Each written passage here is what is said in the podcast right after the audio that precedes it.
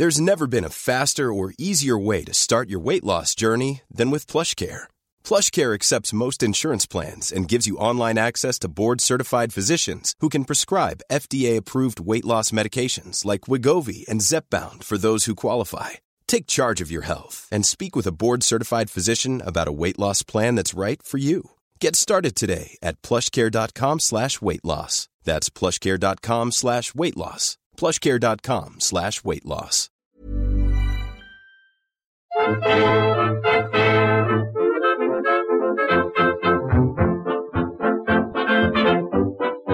Muy buenas, amigas y amigos. Bienvenidas, bienvenidos otra vez al podcast Reload. Seguimos con esto de darnos prisa para cubrir las conferencias del NOE 3.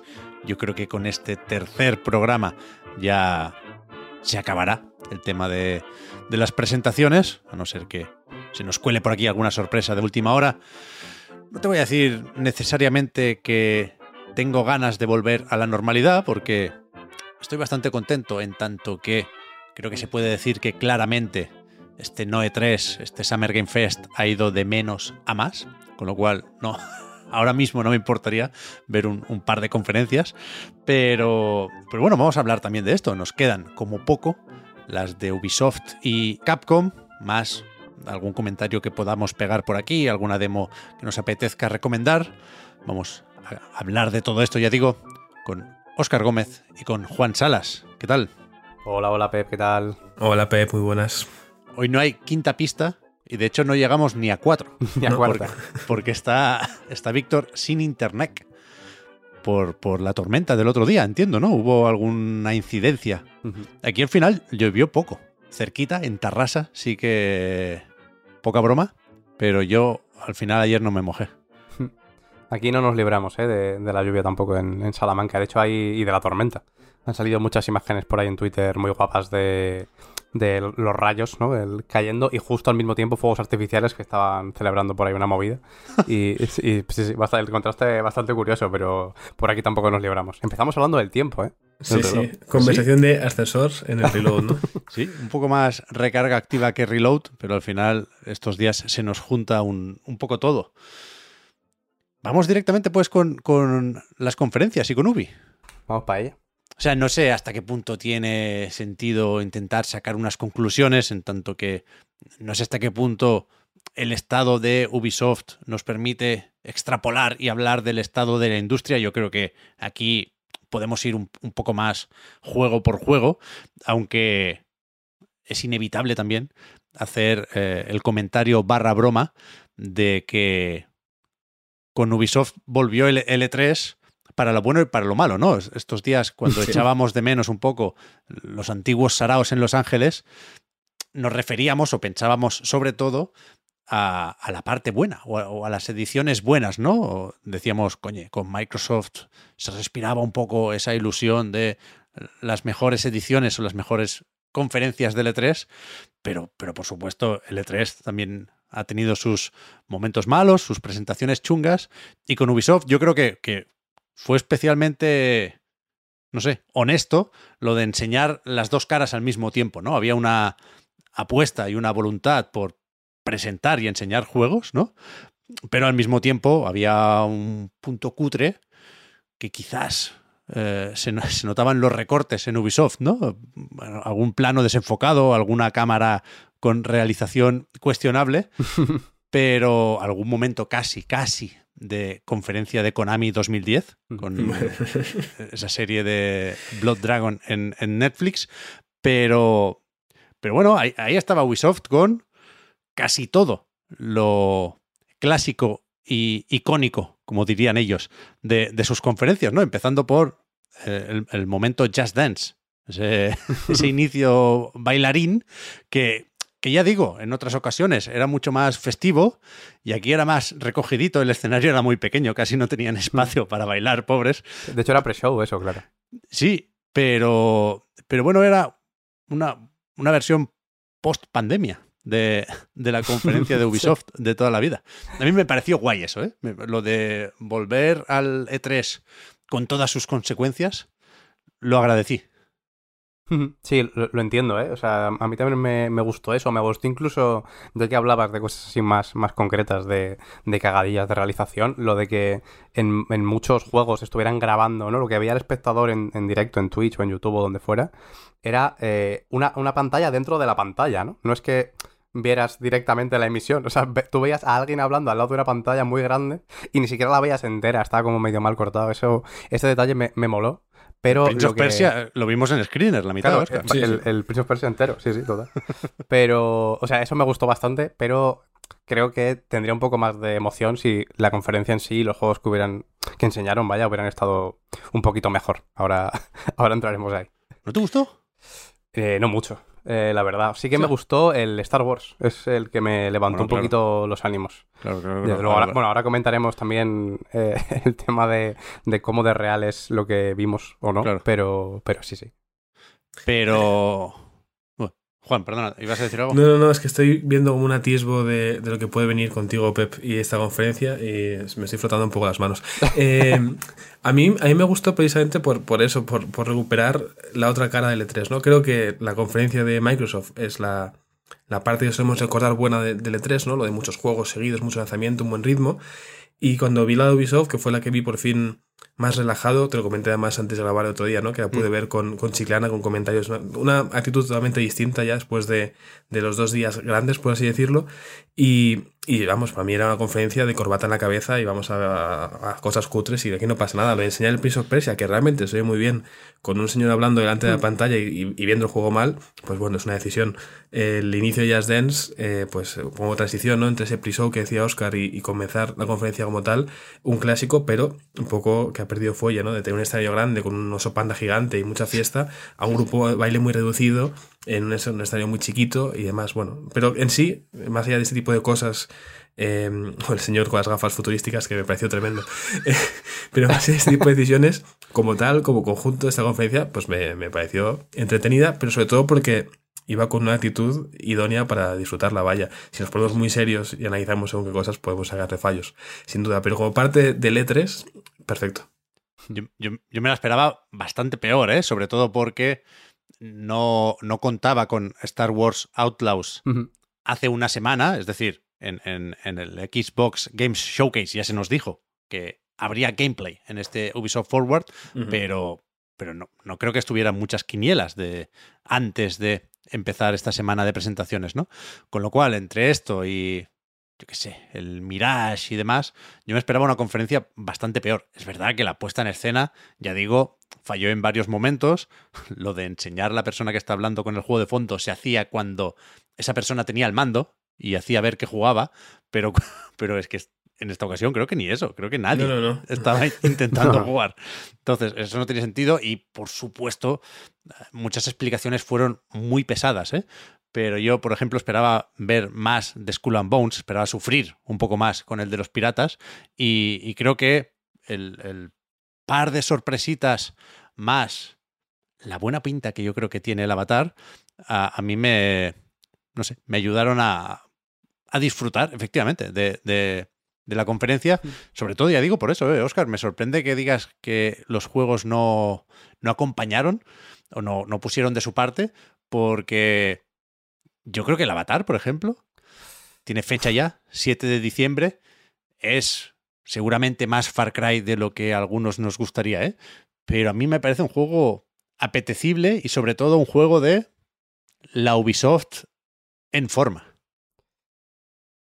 Sí, yo también te digo que para mí, de hecho, el avatar justamente no me encantó, ahora, ahora voy con ello, pero para mí fue de menos a más, entonces por eso al principio el sabor de boca que se me quedó era, mm, era mejor que a lo mejor lo que puedo tener ahora desde la calma, ¿no? Pero eh. Assassin's Creed, sin interesarme mucho, en realidad me, me gustó bastante lo que se vio por lo que tenía de, en favor de que, ¿no? El, el tiempo que se le ha dejado reposar a Assassin's Creed creo que le ha venido bien, sobre todo a más, los más cercanos con respecto con respecto al Mirage, ¿no? Que son más clásicos que a lo mejor los últimos que hemos visto, que el Valhalla y, y estos. Y bueno, y por Star Wars, ya digo.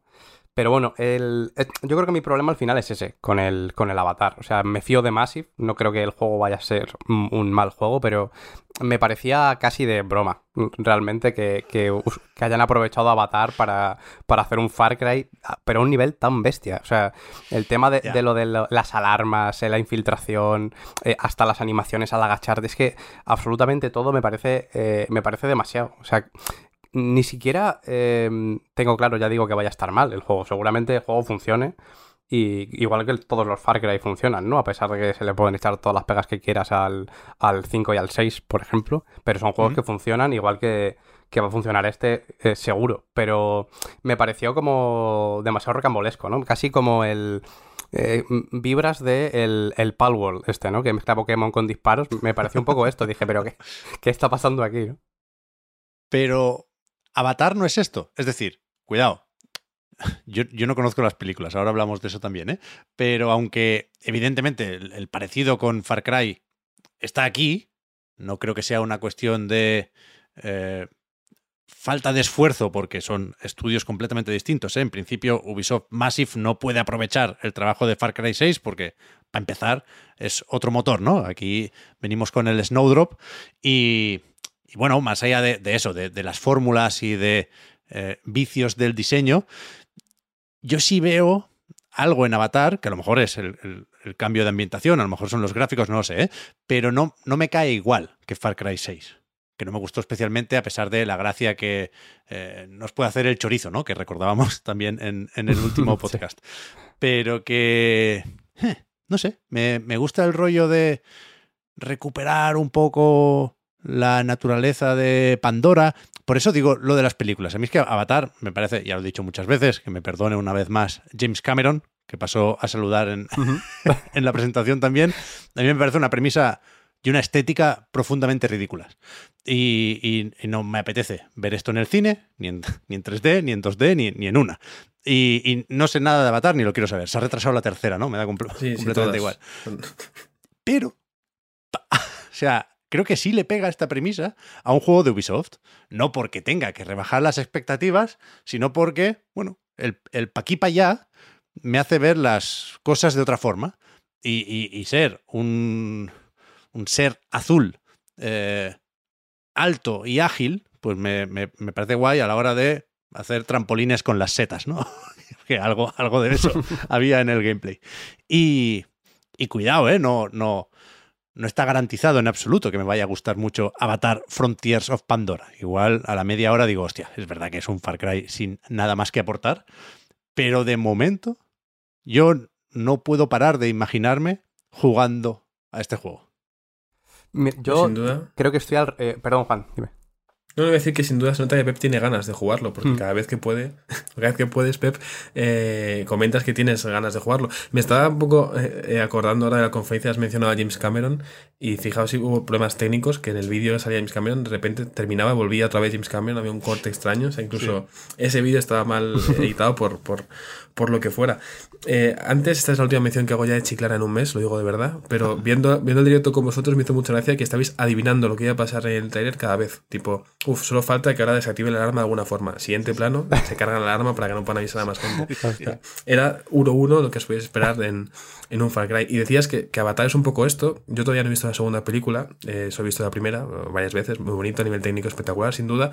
Pero creo que sí podrían haber hecho otra cosa si hubieran querido, vaya. O sea, hacer una historia de Avatar en la que tardará más en empezar esta refriega de tiros y estuvieran, pues yo qué sé, conectando más con eh, la naturaleza, lo podrían haber hecho. De hecho, creo que es la parte que más flojea del juego, cuando en vez de estar pegando tiros y bazucazos, cuando estás volando con, no sé el nombre del dragón, la verdad, en las cinemáticas se ve muy chulo, pero la parte que parece gameplay es donde más rasca, eh, en mi opinión, pero bueno.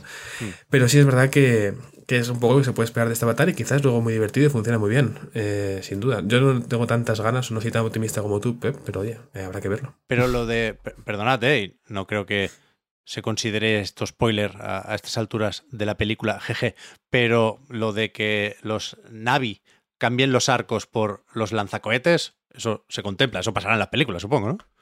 En la eh, primera película, ah, sin hacer mucho spoiler, al final, cuando se enfrentan los malvados eh, militares, en este caso, que están eh, colonizando y explotando el planeta contra los nativos, en este caso los Navi, como uno de ellos es el protagonista que está dentro de su avatar, les enseña un poco algunos sus armas. Es verdad que la mayoría usan sus arcos y demás, pero también hay un poco de mezcla, ¿no? Al final los que usan armas de fuego son el señor militar que tiene un cuerpo que es el suyo y algún que otro humano aliado. Nosotros tienden más a usar arcos, pero bueno, entiendo que es cuestión de, de, aprender.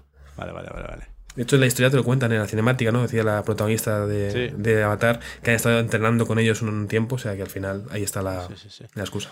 Y que a ver, si te da puro el bazooka, pues te, te pones flechas explosivas en el arco y, y al final yo creo que el, que el helicóptero caerá igual, vaya.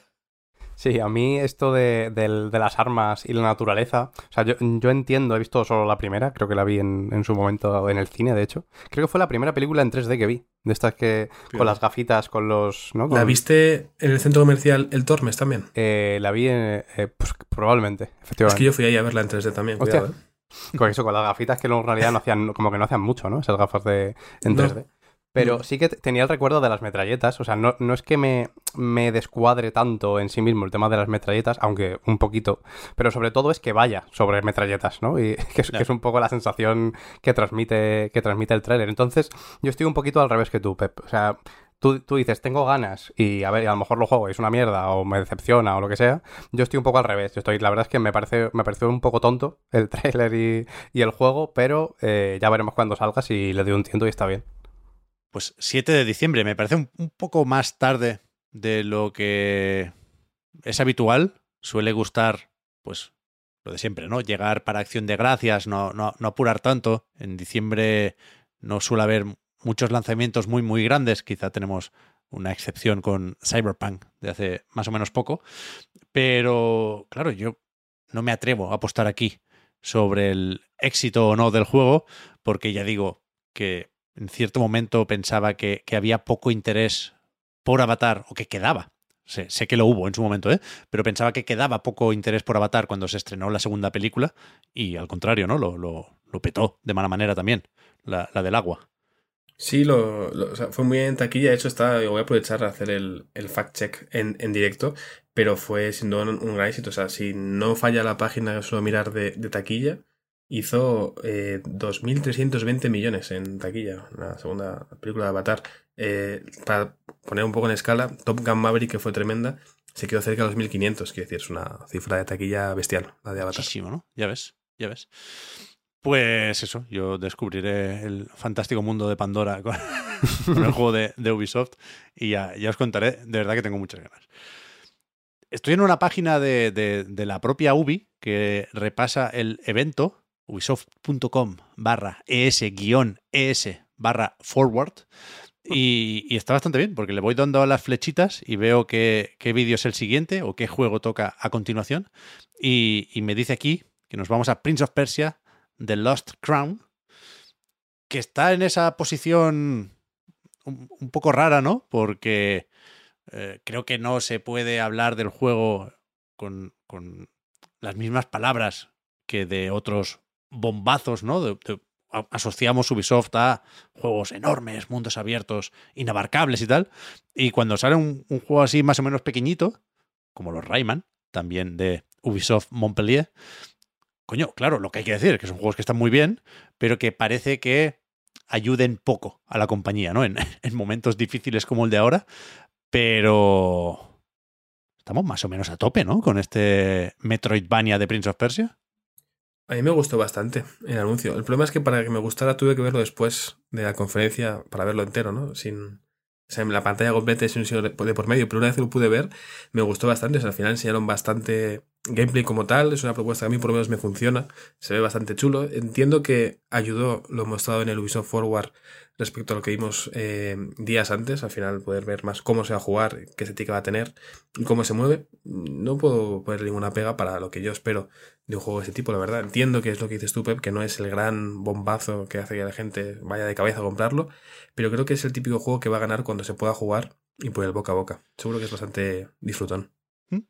Sí, o sea, yo no creo que vaya a estar mal el juego. De hecho, pinta, pinta sólido, vaya, pinta, pinta que va a estar medio bien, mínimo, de en adelante, digamos. Pero a lo mejor me pesa bastante un poco lo que decía Juan, de que realmente era un poco difícil de ver. A mí eso me sacó bastante de esa parte de la, de la conferencia, por un lado. Y por otro, eh, el tema de, mm, pues de, lo del tamaño del juego y del tamaño de, del Prince of Persia, sobre todo teniendo en cuenta que está el de las arenas del tiempo por ahí en, Barbecho, que, vamos a ver qué pasa con él. Yo creo que, eh, ya digo, el problema no lo tengo como tal con el juego, sino con todo el contexto de Prince of Persia y de Ubisoft en general, porque hablando antes de de los, de los números, ¿no? De lo que decíais de, las cifras de, taquilla de la película de Avatar, me cuesta pensar en que cualquiera de estos juegos de la presentación eh, acabe teniendo números como para sacar pecho, ¿no? Como para que Ubisoft diga, joder, con esto, ¿no? Eh, ya llevamos tantas cifras de ventas, vamos muy bien, porque el estado en el que está Ubisoft me parece bastante complicado, bastante peleagudo, realmente. Y no creo que, la presentación ayudara y creo que el Prince of Persia, aunque ya digo que creo como, que como juego va a estar bien, lo que hace es, en teoría o sobre el papel al menos, eh, a mí inevitablemente me da esa sensación, bajar el listón con respecto a, al otro Prince of Persia, sobre todo porque es evidente que, el tamaño del juego pues no es el de un juego grande, ¿no? Hmm.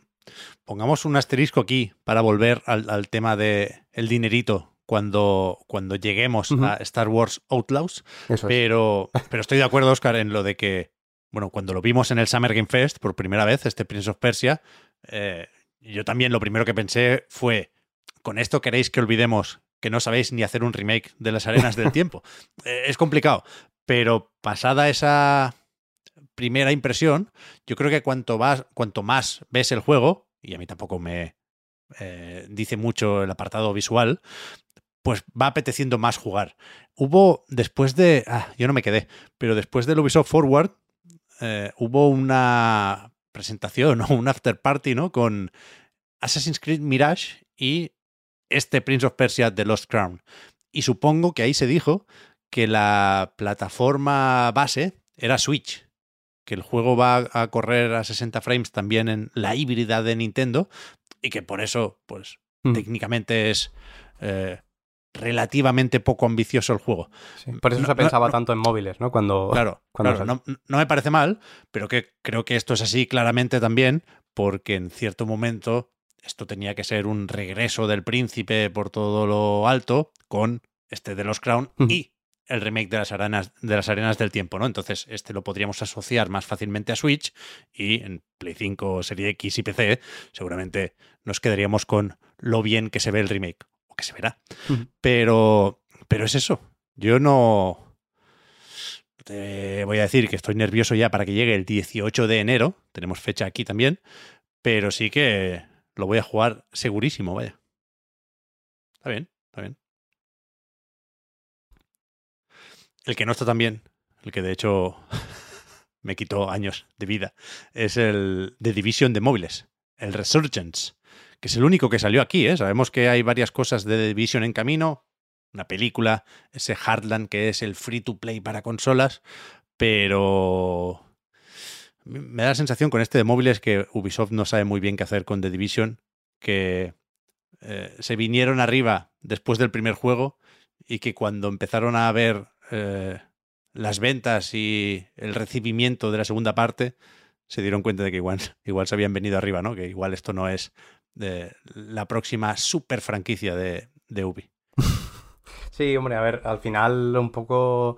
Si, hubiera tenido ese éxito, hubiera sido por lo que tiene de, de, juego como servicio, ¿no? Más que como, como juego individualmente. Y yo creo que es un poco lo que da pereza de, de, Division, o al menos a mí es lo que me pasó al verlo, siendo sobre todo de móviles y ya no por denostar los juegos para móviles en sí mismos, que se pueden hacer cosas muy chulas. Hace nada hablábamos del Sword mismo que, que salió hace poco en PC y Switch y, y, creo que se pueden hacer cosas muy interesantes, pero ya eh, este lo metes en el bloque de juegos de móviles eh, que son juegos como servicio y que al final hay poco juego, digamos, ¿no? Y, y yo creo que, que eso también baja un poquito el nivel de la conferencia a partir de ahí.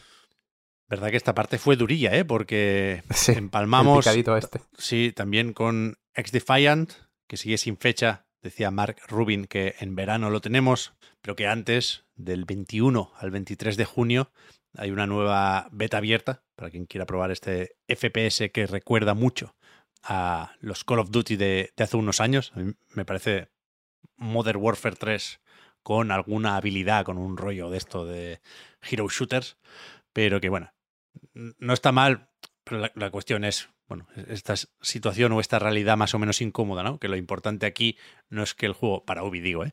Eh, no es que el juego esté bien o mal, es, es que el juego funcione a nivel de número de jugadores y concurrentes y monetización y todo eso. En esa parte también vimos el, la serie esta de Netflix, que no hace falta insistir, el Skull and Bones, pobrecillo, que, que, que molesta más que otra cosa, pasaron muy por encima, se detuvieron en todos los juegos o en casi todos, salió alguien de la desarrolladora a hablar y a vendernos un poco la moto. Con el Skull and Bones salieron unos, unos colegas a, a, cantar canciones de piratas. Vaya, o sea, no, aquí no hay, no hay nada que ver, ¿sabes? Porque todavía no tiene poco, ni fecha. Eh, pasó un poco lo, lo, que decías de que no tenían ni espacio en el escenario, además para cantar, ¿no? Estaban todos sí, sí, ahí como sí, apelotonados. Sí, sí. Fue, fue, una forma de decir, no nos hemos olvidado, queremos que esté aquí, pero ¿cómo podemos hablar de este juego sin hablar de este juego? ¿no? Ponemos un vídeo muy corto, con una fecha eh, para finales de agosto, para una beta cerrada, y luego, pues mira, que la gente se acuerde que han salido unos señores a cantar y ya está. Un poco triste, la verdad, para fue quien triste, siga ¿eh? Skull and Bones. Pero sí. bueno, oye, es realmente, es fácil entender a Oscar precisamente esta parte, porque hasta que remontó esto un poquillo, pues con el picadito este, igual con los juegos que comentamos después, esta parte fue un valle bastante profundo, la verdad. Sí, sí, sí. No, o sea, a mí me, me despertó, eh, no, no, necesariamente me gustó, el crossover de Roller Champions y Jet Set Radio. sí. Sí, sí, bueno, consecuente, curioso. Sí, su supongo que nos puede servir para alimentar la esperanza de cara a ese nuevo Jet Set Radio, que igual sí que es verdad que se filtró junto con el Persona 3 Reload en su momento, pero bueno, yo creo que que de no ser así, efectivamente, de no tener Sega algún plan con eh, Radio, no habría metido a Beat y a Gam en Roller Champions, vaya. Pero eso, Skull and Bones tendrá una nueva beta cerrada. Todavía quieren que reserves el juego del 25 al 28 de agosto. O sea que antes de verano no, no estará listo el juego tampoco. No, no, no, no. Fíjate, hablabas de, de ese radio, del picadito este que hubo así como de contenido nuevo y DLCs que pasó demasiado rápido seguramente. También por hablar de apariciones estelares, apareció Rayman. O sea, para es verdad. confirmar su presencia, ¿no? En el Mario Blues Rabbits, Sparks of Hope. Mm, pero siempre está bien, mira Rayman. Sí, sí. De aquí pasamos a The Crew Motorfest, que yo creo que claramente también se hizo larga esta parte. Decíamos que no habían dejado hablar a los de Skull and Bones. Eh, el no sé si era director creativo de Ivory Tower, yo creo que habló demasiado. Quiero decir, al final sabemos cómo es The Crew, sabemos cómo son los juegos de conducción o de carreras de mundo abierto. Sabemos que el objetivo aquí es acercarse todo lo posible a Forza Horizon y, eso no está mal, supongo, pero, pero, pero desde luego no requiere tanta explicación, ¿no? Y sobre todo cuando al final te pareces más al 3 que al 5, vaya. Sí, pero ya es cuestión de ambientación, ¿no? Sí, eso es verdad que influye también. Es verdad que, que es un poco injusto para cualquier juego de conducción realmente eh, querer competir, sobre todo grandes, ¿no? Que algunos más pequeños, más específicos con sus particularidades, ¿no? Apuntan al final a otro público, pero un juego grande de coches eh, se ve en la terrible situación de que tiene que competir con el Forza, ¿sabes? Y eso que al final, eh, quieras que no, pues lo lastra. Pero bueno, creo que incluso así eh, el de Crew como juego en sí mismo, ¿no? Sin, sin tener que comparar con, con nada, tampoco, tampoco decía mucho, ¿no? A mí al menos no me dijo mucho. No, no, no estaba mal. El 2, sobre todo, tenía la gracia esta de cambiar, como, como en el Sonic All Stars Racing Transformed, pasar de, o como en el Diddy Kong Racing, ¿no? Pasar de coche a avioneta y a lancha, que, que que vaya, sabemos la desde que se anunció Motorfest que no, que no es una característica de la saga, ¿eh? que era una cosa puntual de la segunda parte. Y ahora en vez de tirar o de seguir por ahí, pues, pues deciden eso, calmarse un poco, poner un festival de por medio. Y con esto, supongo que no hay mucho misterio aquí, lo que pretenden es ser el Forza Horizon para quien no tiene Forza Horizon. Es decir, es mala pata, efectivamente, que los juegos de Playground Games sean tan buenos, pero al final por estar solo en Xbox y PC, pues tienes a mucha gente con una PlayStation, por ejemplo, que no tiene acceso ahora mismo al Forza Horizon y que lo mismo se conforma, entre comillas, entendedme, con The Crew Motorfest. Sí, y que además, pues el lanzamiento del 14 de septiembre viene muy bien para adelantarse, ¿no? Eh, a todo lo que viene luego en octubre, que viene bastante cargadito. Es una buena propuesta realmente para quienes no tienen una Xbox. O lo retrasan, o es una declaración de intenciones total, porque la gente con Xbox estará todavía con el Starfield. Ese Claro, día. tú verás. Qué agujero negro va a ser eso, ¿eh? Lo del Starfield. Qué locura. Bueno, no lo sabes bien. Assassin's Creed Mirage. Nos saltamos el Nexus de realidad virtual porque ya estaba anunciado y porque no hemos visto nada del propio juego. Vaya, colaron ahí una CGI poco atractiva, si me preguntáis. Pero con, con el Mirage fue curioso. Creo que todos llegamos a la misma conclusión. El tráiler que pusieron primero se veía normal, tam- tampoco mal, pero desde luego no fue algo como para irte corriendo a reservar el juego.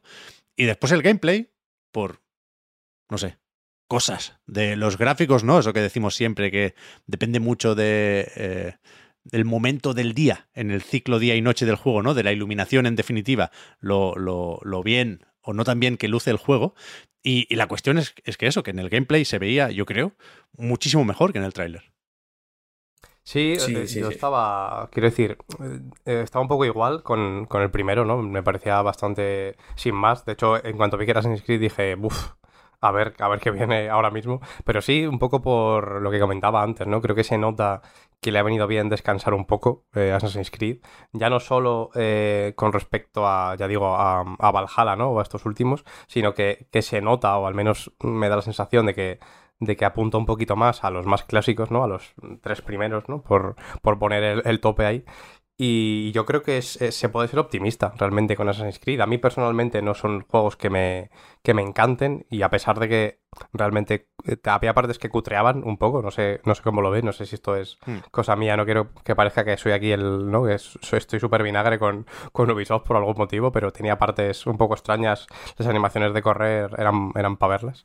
Pero, pero bueno, ya digo, yo creo que, que para la gente que de, que de verdad le gusta Assassin's Creed y disfrutó de los primeros, esto mm, creo que es un... Vuelve ahí, quiero decir, no solo es que vuelva a, a lo que era, ¿no? Porque es muy fácil, pero se nota o, o transmite que lo hace con calidad, joder. O sea, que, que realmente esto puede llegar a estar bien. A mí me parece fascinante esta franquicia. Sí. Totalmente fascinante.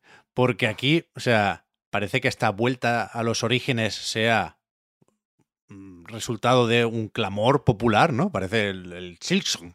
Cuando sale Assassin's Creed Mirage, todo el mundo, guau, esto es lo que necesita la franquicia y tal y cual. Cuando es el plan B más descarado que recuerdo yo, o sea, esto Sí. era un DLC del Valhalla, vaya, la, la franquicia no, no va por ahí. La franquicia no tiene ninguna intención de volver a los orígenes. Con lo que vendieron Odyssey y Valhalla y compañía, quiero decir, eh, el futuro de Assassin's Creed sigue pasando por el mundo abierto. El Red es el del Japón feudal, ¿no? Es el, el próximo grande de verdad. Ese yo creo que, que va a seguir con los elementos de RPG y con, bueno, siendo un Assassin's Creed eh, de, de- segunda fase, ¿no? Pero, pero eso, que, que viendo las reacciones a este Assassin's Creed Mirage, que las comprendo en parte ¿eh? y me alegro de que haya tantos fans de Assassin's Creed que tenían ganas de, de una propuesta así, más tranquila, con una apuesta por el sigilo más evidente. Es un juego mucho más corto también, ¿eh? Se ha hablado de duración, no lo recuerdo, pero decían sus responsables que unas 15 horas, algo así. Me suena Eso se, sí. se refleja también en el precio, ¿eh? que no es precio reducido, 40 euros, algo así. Pero que, que eso, que, que parece que echamos mucho de menos los Assassin's Creed de antes, pero no hace muchísimo que, que estábamos hasta los cojones de esta fórmula, ¿eh? ¿Qué quiero decir? Que acordémonos del, del Unity, que yo creo que era a su manera y de otra forma bastante más ambicioso que este, pero con el Assassin's Creed 3, el Black Flag aún. Pero, hostia, acabamos más o menos cansados de esto, ¿eh? Y, y- y con, solo con dejarlo reposar un poquitín y esperar al momento adecuado, al contexto propicio, al final se le puede dar la vuelta a la situación de Mm. una forma muy efectiva. Y me parece bien, ¿eh? Es, es lo que hay que hacer eh, cuando eres una editora como Ubisoft. Pero que, que ya lo hemos visto, el Mirage, ¿eh?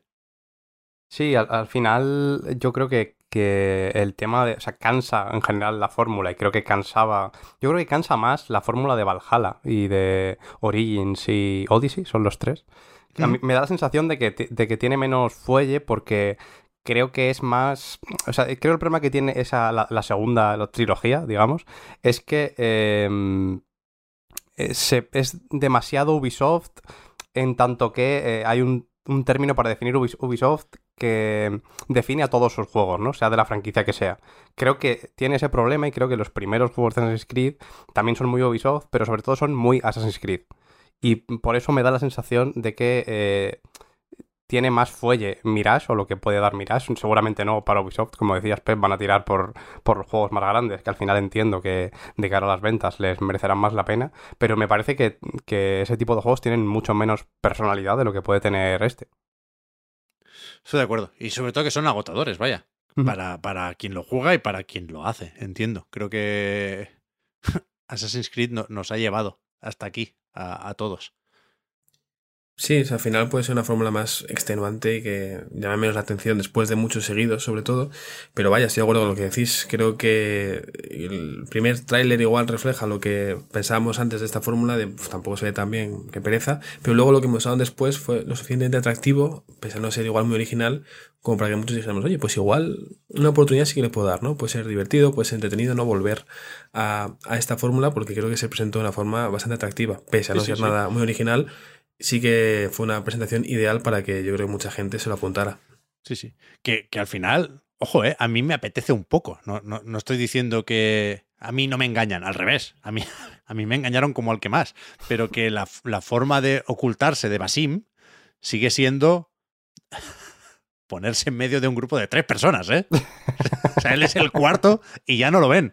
La cuarta pista, charlando ahí disimuladamente. Claro, que cuidado, que quizá es más vuelta a los orígenes de lo que debiera, aunque no deja de ser una propuesta intergeneracional. No ocurre lo mismo, y creo que se nota, con Star Wars Outlaws, que decíamos hace nada que nos había convencido más bien poco con ese tráiler CGI en la presentación de Xbox, es decir, el impacto del anuncio es evidente, ¿no?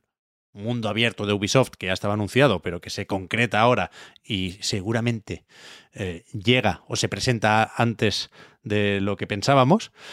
Pero el gameplay, hostia, a mí me, me gustó mucho de entrada. No sé muy bien por qué. Quizá los graficotes tienen algo que ver, pero quizá también tiene algo que ver eso, las, las ganas que tenemos de recuperar el E3 y qué hay más E3 de Ubisoft que un, cierre de conferencia con un juego que, se acabará viendo sospechoso, Un, un, poco distinto y un poco peor, ¿no? Cuando acabe saliendo el juego. Ahí está el debate, quiero decir. Yo creo que se lo han buscado, ¿no? Entre comillas. No hace falta recordar cómo conocimos Watch Dogs, cómo conocimos The Division y hasta qué punto son juegos que protagonizaron durante muchos años el debate sobre el downgrade, ¿no? ¿Puede haber downgrade en Star Wars Outlaws? Pues seguramente sí, ¿para qué nos vamos a engañar? Pero yo quiero creer y creo que, que no acabará en el mismo saco que The Division y Watch Dogs, este primer vistazo al juego de, una vez más, Massive. Cuidado que tenemos muy presente Ubisoft Montreal, Ubisoft Toronto también, pero aquí ahora parece que está tirando del carro la gente de Suecia con, por supuesto, ayuda de 101 mm, estudios de Ubisoft, ¿eh? entre ellos Ubisoft Barcelona, por cierto, pero que, que cuidado con el Snowdrop, que, que mueve los dos juegos más importantes, creo yo, de esta conferencia. Hmm, eh, yo estoy de acuerdo con, con, todo, vaya, sobre todo con el tema de, de los gráficos. O sea, al final pasaba un poco con el primer tráiler eh, lo que comentabas, ¿no? Que no, no, entraba por los ojos. No creo ni siquiera que, que, entrara a la gente fan de Star Wars. Desde luego a los que no lo somos. ¿Qué es eso? Eh, ni de coña, ¿no? Por supuesto, porque no, quiero decir, solo con un nombre y una cinemática que no te dice demasiado, eh, pues no llegamos a ningún lado, pero incluso a los que son fans de Star Wars, cuidado, que me creo que, tampoco pudiera, pudiera hacerlo demasiado. Pero yo creo que el gameplay realmente lo que, sobre todo por lo que tiene de, de juego definitivo de Star Wars, ¿no? Hasta cierto punto, que puedes hacer un poquito de todo. El, el tema de pasar del, de, pues eso, de estar en combate, en sigilo, luego pegarte de verdad, luego irte por ahí con una moto, luego coger la nave espacial y irte a otro planeta, ¿no? Eso me parece que, eh, que crea, pues eso, es lo justo, son 10 minutos y pico de, de gameplay, en realidad bastante, bastante bien, ¿no? Buena cantidad. Eh, y, dieron un poco para ver esta dinámica. Y yo creo que es, muy interesante y me sorprende que, no se hayan atrevido antes, ¿no? EA o cualquier otra, otra compañía en, llevarlo a cabo. Y, y, bueno, ya hablando de los gráficos, ya digo, tampoco creo que se vaya a ver como, como se vio, un poco también por, por lo evidente, ¿no? Me creo que ese gameplay exista y que se pueda jugar en un PC eh, en el estudio, pero al final, pues por lo que tiene de contenido, que no va a tener el juego porque pinta que va a ser pues muy grande, ¿no? Es, imposible mantenerlo, ¿no? Durante todo, durante todo el juego. Pero, pero sí que me creo que se vaya a ver muy bien. Sobre todo porque mm, me sorprendería mucho, y no porque precisamente las, las compañías de videojuegos sean la gente, pues que, que, veamos que es la más lista del mundo, ¿no? En el sentido de que eh, ya hemos pasado eso de dar por hecho que es gente que sabe lo que hace, ¿no? Que son empresarios que lo tienen todo muy claro y, que realmente saben lo que están haciendo, pero lo que sí que creo es que no van a caer en, lo mismo de, del Watch Dogs, vaya, sobre todo Watch Dogs. No creo que, que después de lo que pasó, sumado a lo de, eh, Division, eh, hayan enseñado esto siendo luego el producto final muy, muy distinto. Aunque bueno, luego también está lo que lo que ellos crean ahora mismo, que a lo mejor ellos están convencidos de que sí se va a parecer mucho y luego veremos, pero eso ya es, otro tema. Bueno, está anunciado para 2024, ¿eh? Tiene que ser. No hay mucho margen, eso, eso es verdad. Sí, Si la fecha es esa, doubt, eh, tiene que estar más o menos terminado el juego y, desde luego, tiene que estar más o menos definida su ambición en cuanto a lo estético, lo visual y lo técnico, ¿no? Pero cuidado, es verdad que se nos ha olvidado leer la cartilla cuando hablábamos de, del avatar. Yo creo que se, ve más o menos bien y, y ahora pues, se enseñó mucho gameplay, parece más o menos claro que el juego se va a tener que ver así el 7 de diciembre, ¿no? Pero claro, aquí sí que hay un downgrade de pelotas respecto a lo visto hace un par de años. En el E3 de 2021 enseñó eh, Ubisoft este avatar por primera vez. Es verdad que no lo hizo eh, enseñando supuesto gameplay, que era un tráiler mucho más cinemático, y que el otro día repasábamos las etiquetas en la letra pequeña que aparecía debajo de los vídeos promocionales en este 9.3 y en muchas presentaciones desde hace muchos años, ¿no? Más allá del gameplay, tenemos el in-game, como el Fable, por ejemplo, el in-engine, con el motor del juego, pero no necesariamente tal y como se verá en el juego, y después la CGI, que se renderiza y no es tiempo real y, nada tiene que ver con el juego, ¿no? Pero que eso, hace un par de años, cuando vimos por primera vez Avatar Frontiers of Pandora, lo que ponía debajo es Game Footage Powered by Snowdrop. Una forma más o menos elegante de decir que in-engine, supongo, ¿no? Con el motor del juego, vaya al final. Sí, sí. Pero que se veía muchísimo mejor de lo que se ve. ¿eh? No, no creo que hubiera dudas al respecto, pero creo que es justo eh, anotarlo también aquí. Habría que decirlo. Pero, pero veremos qué pasa con el Star Wars. Yo, por supuesto, espero que se acabe viendo así o que se acabe viendo de una forma similar. Me puedo imaginar que al final el, el, viento no, no, estará tan presente, ¿no? Se mueve todo mucho, todo el rato en el escenario. Es muy guay eso. Pero, pero al mismo tiempo, si te lo pones a 4K en la tele, se ve que no es algo completamente inventado. Es decir, hay artefactos en los gráficos, se notan eh, en, algunos sitios la reconstrucción de la imagen, se ve más o menos evidente cómo se aplica el filtro de distorsión de lente, aberración cromática, es decir, sabemos cómo se genera una imagen así de cinematográfica. Pero, pero bueno, ya, ya, ya veremos cómo, cómo acaba esto. A mí, creo que has dado en, una clave, Oscar. A mí me gusta Star Wars, pero no me vuelve loco. Creo que dice poco el juego como juego de Star Wars, es decir, no hay esos elementos míticos de la franquicia, ¿no? Más allá de la banda sonora, pero no, bueno, no hay por no haber no hay ni sables láser, ¿no? Y ya sé que Star Wars es mucho más que un Jedi, pero lo más reconocible, ¿no? Se identifica inmediatamente como juego de Star Wars, el eh, Jedi Survivor, por ejemplo, ¿no? Y aquí no es tan evidente. eh, como juego de Star Wars, por lo tanto, me dice más o menos poco. Como juego de Ubisoft, pues, ¿qué quieres que te diga? Me... Los tiroteos ya los hemos visto, no, no creo que haya nada muy espectacular ahí. Lo de ralentizar el tiempo y marcar unos cuantos objetivos, eso también lo conocemos bien. Y, y en cualquier caso, en la intersección, ¿no? En, no en el juego de Star Wars, no en el juego de Ubi, pero sí en el juego de Ubi y de Star Wars, hay algo que, que, que, es interesante y que es atractivo. Y seguramente tiene que ver con eso, Oscar, con lo de que te vayas por ahí con la moto y en cierto momento cojas una nave y, y, y la cosa va eh, sin cortes o con cortes más o menos disimulado de, de combate espacial. Entonces, habrá que ver cómo juegan con la escala. En la página web del juego, en el sitio oficial, queda claro, no sé si eh, lo habían dicho en el escenario también, ¿eh? que hay varios planetas. Que el mundo abierto uh -huh. no es salirte y, y, volver. Podrás visitar varios planetas. No sé si podrás aterrizar en cualquier punto, en plan No Man's Sky. Entiendo que no, que no se podrá. Entiendo que no, sí, sí. Explorar de esta manera. Pero. Pero joder, yo creo que es un juego muy apetecible más allá de los gráficos, aunque también por los gráficos, no nos engañemos. Sí, sí, sí. Yo, me sorprende, quiero comentar un par de cosas, Pep, pero me sorprende que hayas hablado del atractivo del juego y no hayas hecho ninguna mención al fenómeno de la red, que es el robot este eh, que tiene a la gente con la cabeza loca. Pero es verdad. ¿eh? Hay un artículo es de que no me, no, me, no me, creo. Yo creo que el otro día lo decías por decir, Juan, lo de que, que la gente no, está horny con el robot. Debe, si hay artículos y todo. Mira, hay un artículo Discord, en sí, sí. No te creo. Esta te mañana me lo he verdad, verdad. La gabardina que lleva, la pose que tiene, la actitud, todo, todo. La gente está a tope con el robot. O sea, la, no, no todo internet no es como, no es un fenómeno Pedro Pascal en The Last of Us, ni mucho menos, pero hay gente que el robot le, le, ha gustado bastante. En general, estoy muy de acuerdo con lo que decís. También me has recordado una cosa no tan genial al hablar del viento en este taller de Star Wars. Me he acordado del viento en el, en el taller de Avatar, bastante peor, el momento ese cilindro de viento así como trepidante, ¿no? Oh, ¿Qué velocidad lleva? Eh, se cutrea un poquito más, pero eh, creo que la clave está en, se verá como se, ve, como se vea, ojalá muy bien, pero en qué ofrece a nivel jugable y la historia que tiene. Claramente, si pensamos en Star Wars, pensamos en, en sables láser, en, en Sith y en Jedi, sin duda. Pero yo, por ejemplo, terminé un poco hastiado de, de la fórmula clásica, la, no llegué a ver ni siquiera el episodio 9, eh, luego leí críticas y dije, bueno, igual mejor haberme ahorrado. Pero sí que me sumé a otros productos relacionados y, por ejemplo, la serie de, de Andor me, me encantó.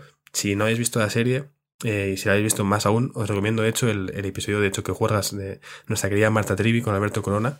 Creo que se llama eh, La gira galáctica de Carlitos Marx o algo así. Hay bastante política en esa, en esa serie, evidentemente. Pero la serie está muy bien y no tiene Jedi. Al final son eh, cazar recompensas, mercenarios, gente, pues como puede ser Han Solo o como puede ser la protagonista de este juego, ¿no?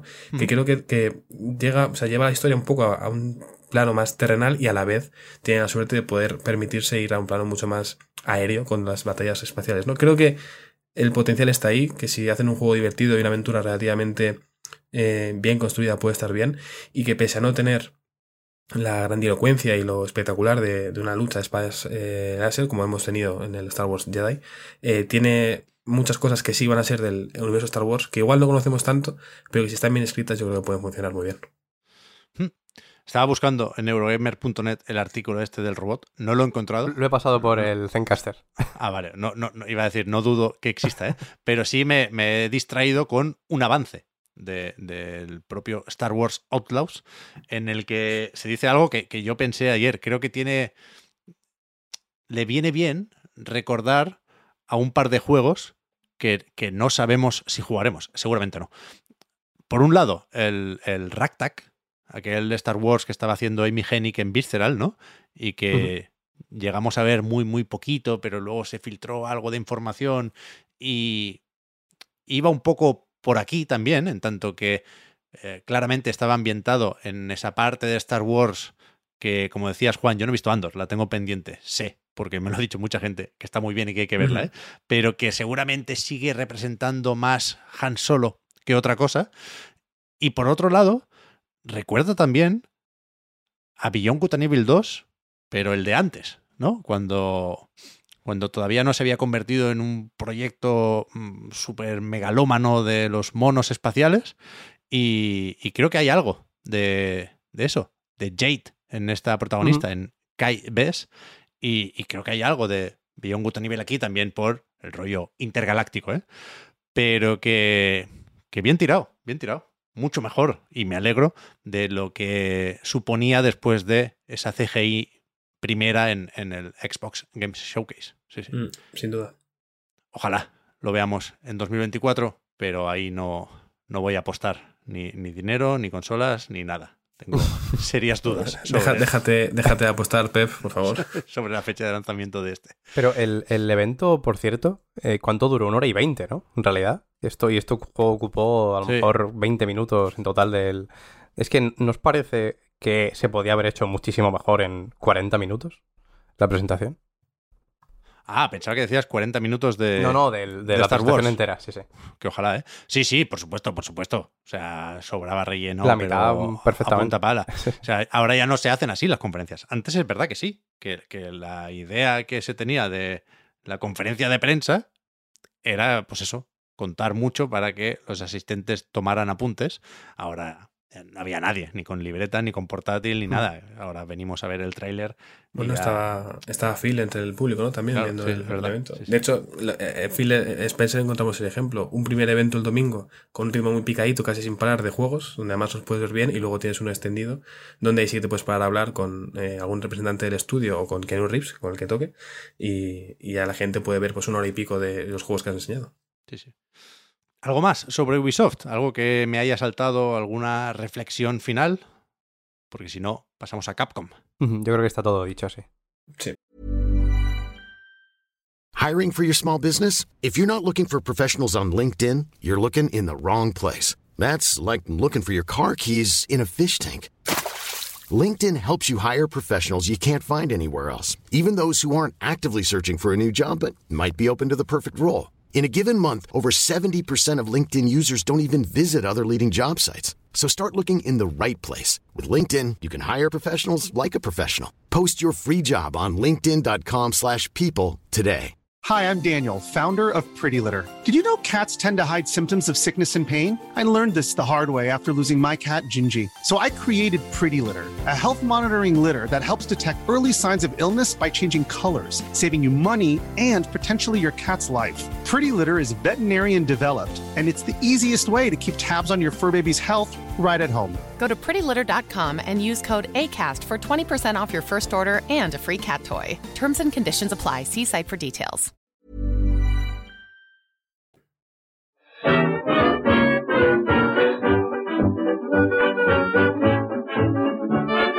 El Capcom Showcase. Unas horitas después, era medianoche aquí. Creo que había pocas expectativas, no porque no guste Capcom, al contrario, sino porque pues veníamos ya un poco aprendidos, cuando no escarmentados, de otros años. Los Capcom Showcase no suelen ser eh, eventos con muchas novedades porque a Capcom le sale más a cuenta, también a quien recibe el tráiler de turno, eh, estar presente en otras conferencias, ¿no? Vimos Dragon's Dogma 2 en el PlayStation Showcase, vimos, todavía no me sé el nombre muy bien, me lo tengo que pensar, Kunitsugami Path of Goddess en, en el evento de Xbox, con lo cual se, repitieron poco mal eso, Capcom. Para otro día ponme un clip un poco distinto. Eh, se repitieron los vídeos promocionales en el Capcom Showcase, que sí se guardó la sorpresa en forma de mala noticia. Claro, esa sí la tienen que dar ellos. Resulta que Pragmata no saldrá en 2023, lo suponíamos, pero es que tampoco dice que vaya a estar listo el año que viene. Yo creo que sí saldrá en 2024, Sí. ojo. Yo creo que es mucha guasa que la muchacha esta en el dibujo tache 2022, tache 2023 y después ponga 2024. No, no, no te mojes todavía, no te pilles los dedos y danos la fecha cuando la tengas ya muy clara y muy asegurada y pones ahí, aparte del año, el mes y el día. Total. No preocuparse, es Capcom, nos fiamos. Mm, Tómate tu tiempo.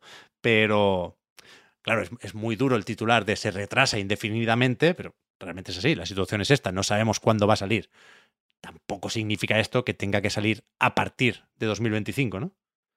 Eh, no, eh, pero yo creo que el problema de la, de la, conferencia es un poco ese, ¿no? O sea, a mí no me, no me disgustó mucho, ¿no? En realidad, que decir, tampoco me gustó, pero por las, por las expectativas que había, que no eran demasiadas, pero que el único titular, ya no del, del anuncio de, pues eso, del propio Pragmata, sino del, del evento, que el titular sea un retraso, me parece un poco decepcionante, ¿no? no, no, fallo de cálculo total. Pero es que el Capcom Showcase es eso, no, no importa los juegos de Capcom importan mucho, las presentaciones de Capcom importan muy poco. Sí, sí, sí. Pero me faltó algo más, eh, un poco de espíritu Resident Evil o Devil May Cry. Algo así me, hubiera... Ya, no que anuncien un juego nuevo necesariamente, ¿no? Pero, pero verlo, ver Resident Evil siempre me, me pone contento. Bueno, al principio en el pre-show te recordaron que los tienes ahí en la nube, en Switch. Sí, eso sí. Cierto, cuantos. y, el, y, el, DLC también del Resident Evil 4 y un poquito de todo. Sí, la verdad que el, pre-show fue más que nada cosas conocidas para recordar a la gente que se pueden comprar, yo creo.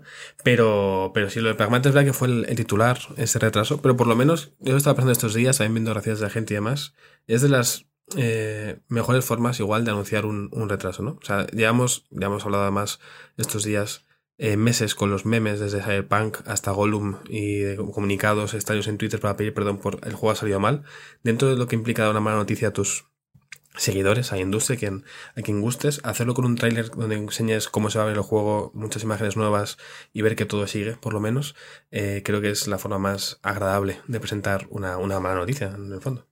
Sí, además que yo creo que yo estoy de acuerdo en esto de que no seguramente no salga en 2025, a partir de 2025. Yo también confío en el 2024, pero, pero es eso, que sería demasiado cantoso, ya no solo por el papel, que ya sería como la representación clave, ¿no? De, de ponerlo de tacho 2022 y 2023 y luego volver a tachar el 2024, pero bueno, por, por lo que han hecho en general, ¿no? Sino, o sea, quiero decir, el hecho de, de simplemente haberlo ido retrasando y un año y luego otro año y luego otro año, eh, creo que se, se, curan en salud y se quedan más tranquilos. Y yo creo que el, los demás también creo que se quitan un poco el peso de encima, las expectativas de la gente, ¿no? Que estemos pendientes de trailers o de nuevas noticias, eh, pues eso, en favor de ellos tener más tranquilidad y seguramente hasta les venga bien para poder cumplir con 2024 o lo que corresponda. Que a lo mejor tampoco deberíamos estar aquí haciendo apuestas de 2024 porque si no estamos un poco en las mismas, ¿no? Pero, pero bueno. Está claro.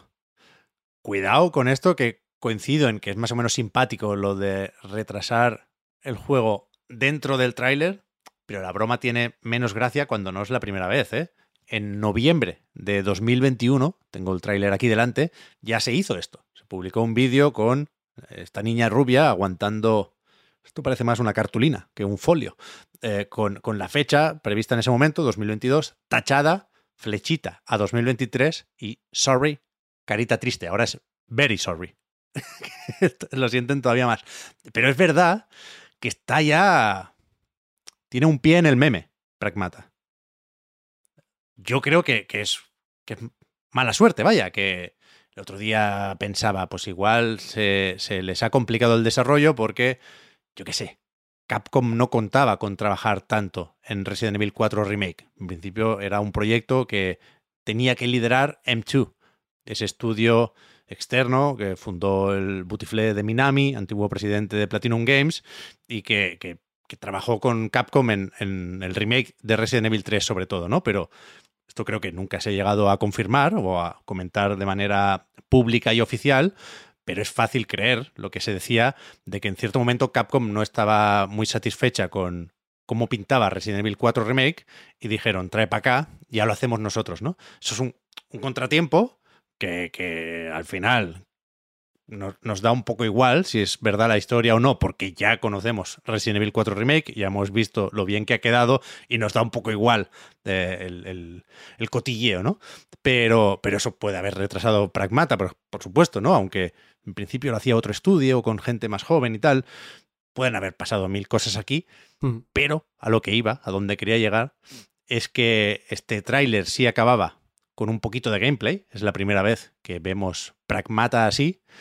Y, creo que no hay nada muy especial en este gameplay, la verdad. La ambientación, como tantas otras, lo de los dos protagonistas con habilidades complementarias, pues lo, conocemos también, pero a mí me llama todo muchísimo la atención. Yo sigo viendo el brillo en los ojos, eh, el rollito, las vibras. Yo estoy enamorado de Pragmata desde el primer día y, y, y voy a esperar lo que haga falta, porque me, me parece increíble. No sé muy bien especificar por qué. ¿eh? Lo de la pareja me puede recordar a cositas de Fumito Ueda y del Timiko o de Gen Design, por ejemplo. La estética tiene algo de Vanquish o de Project Number 3. Me, me gusta mucho de muchas maneras, pero no, no sabemos muy bien de qué va el juego, ¿no? No sabemos cuánto disparo o cuánta hostia habrá, por ejemplo. Hay una esquiva por aquí que ralentiza el tiempo. Guay también, pulgares arriba.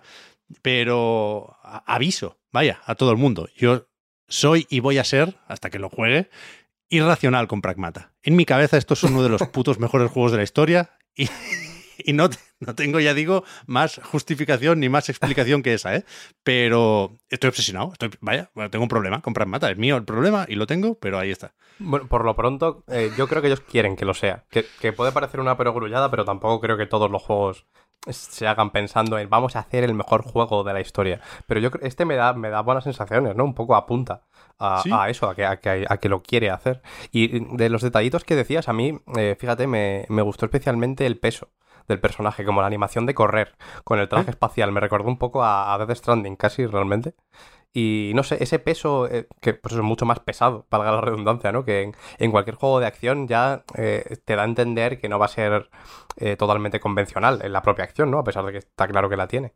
Así que sí, sí, veremos. Es verdad que no vamos a saber nada hasta dentro de, de bastante tiempo, probablemente. Eso me da un poquito de pena, eh, en realidad.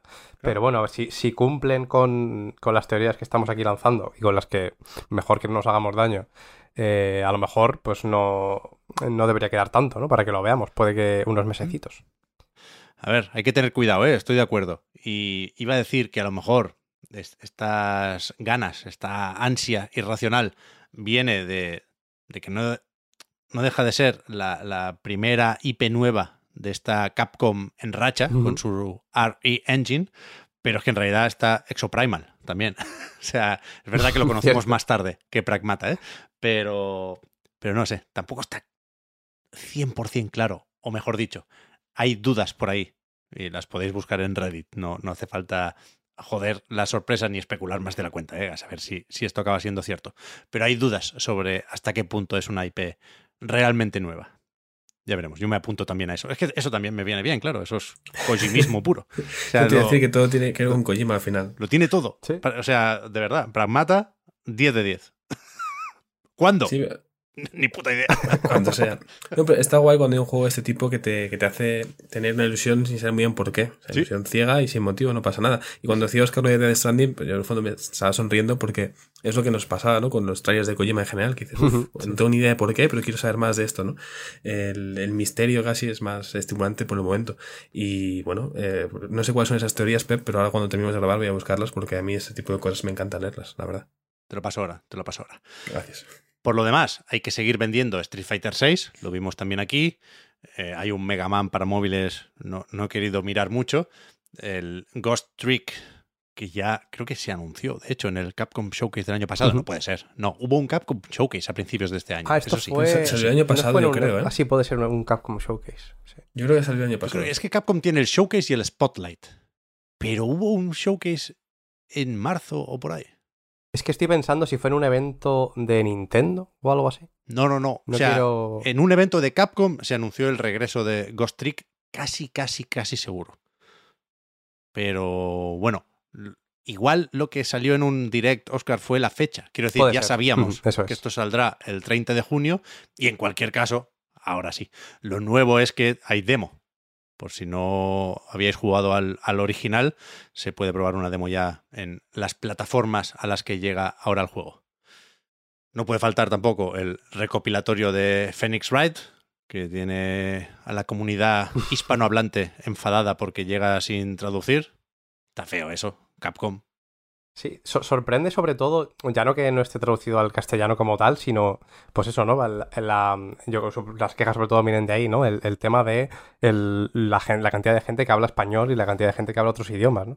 Y sí, sí. Que, que, se hablan menos y que están ahí. Pero bueno, sí que, por ejemplo, en teoría, Alemania puede ser que lo exija, ¿no? Que estén traducidos ¿Sí? al, al alemán. Creo que, creo que sí. No quiero decir un, dato loco, ahora lo voy chequeando y lo, y lo desmiento si hace falta, pero tienen que estar traducidos para poder publicarlos en, en el país. Con el refrito, yo creo que esto hay que exigirlo Sí, sí. allá. O sea, nosotros nos podemos comer, pues eso, el juego recalentado porque no lo teníamos en DS o en 3DS y nos es más cómodo tenerlo ahora en Switch o en Steam o en Play o en Xbox, ¿no? Pero el, el poquito que tienes que poner de tu parte es, es eso, joder. Llega a más plataformas, lo tenías ya hecho, cúrrate la localización ahora. Sí, encima, no, no sé si todos, pero eh, he visto que ya hay juegos de, de esta trilogía que estaban ya en castellano, realmente, su versión original. Uno de ellos, seguro. Igual lo sacaría alguno Nintendo, no lo sé eso, ¿eh? Puede ser, puede ser. Pero bueno, ent- entiendo que si la traducción ya está hecha, algo se puede hacer hablando con Nintendo o lo que sea, ¿no? Quiero decir que al final, si no lo han hecho, está claro que es porque no han querido. Vaya, porque no han, Desde luego, no han puesto desde de su luego, parte luego. para hacerlo. Desde luego. Que no hablamos aquí tampoco de Star Wars Outlaws, ¿eh? En cuanto a líneas de diálogo. Pero bueno, te dirán desde Capcom que nadie es perfecto, ¿no? Supongo. entre esto y, y lo del Pragmata. Pero no hubo mucho más, ¿o qué? Es que, joder.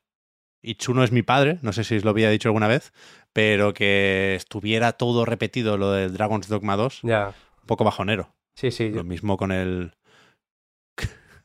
Me lo voy a aprender al final, ¿eh? Kunitsugami, que, que sigue sin fecha, ¿no? Este es, es el Mm. típico al que me sale ponerle fecha de 2024. Vete a saber si es así, pero desde luego nadie ha hablado de fechas, ni en la conferencia de Microsoft, ni en el Capcom Showcase, donde sí quedó claro, por si había dudas, que esto sale también en, en Play 5, ¿eh? Mm. Cuando toque. ¿Y es exactamente lo mismo que se vio en el primer tráiler? Cambiando los logos. Yo creo que sí. Mm, es que te iba a preguntar que tú estabas a tope con esto y digo, a ver si, yo qué sé, si, Sí, sí. si te ha cambiado algo la opinión. No, al revés. Estoy más a tope todavía, Hostia. porque ya había visto por ahí que decían que es un juego de acción y estrategia. Creo que, ¿dónde he dicho yo esto antes? En, en la recarga activa, ¿no, Juan? Sí, en la recarga. Hay Pero un, un que- pequeño eh, eh, fragmento del gameplay, de lo que poquito que se ve, que sí queda a entender eso de, de la estrategia, sí, sí. Sí, que ya, ya sé que no es un hack and slash, ¿eh? ya sé que no es un Onimusha, que va a ser un juego un poco más peculiar seguramente, pero estoy dispuesto a, a entrar ahí sin problema. Sobre todo, eso quería decir, porque en la web oficial, si vas bajando, haces scroll hasta el final, pone número de jugadores 1. A mí lo que me daba miedo es que, porque en cierto momento aparece como esta diosa, ¿no? Y, y- y abres tu camino de alguna forma.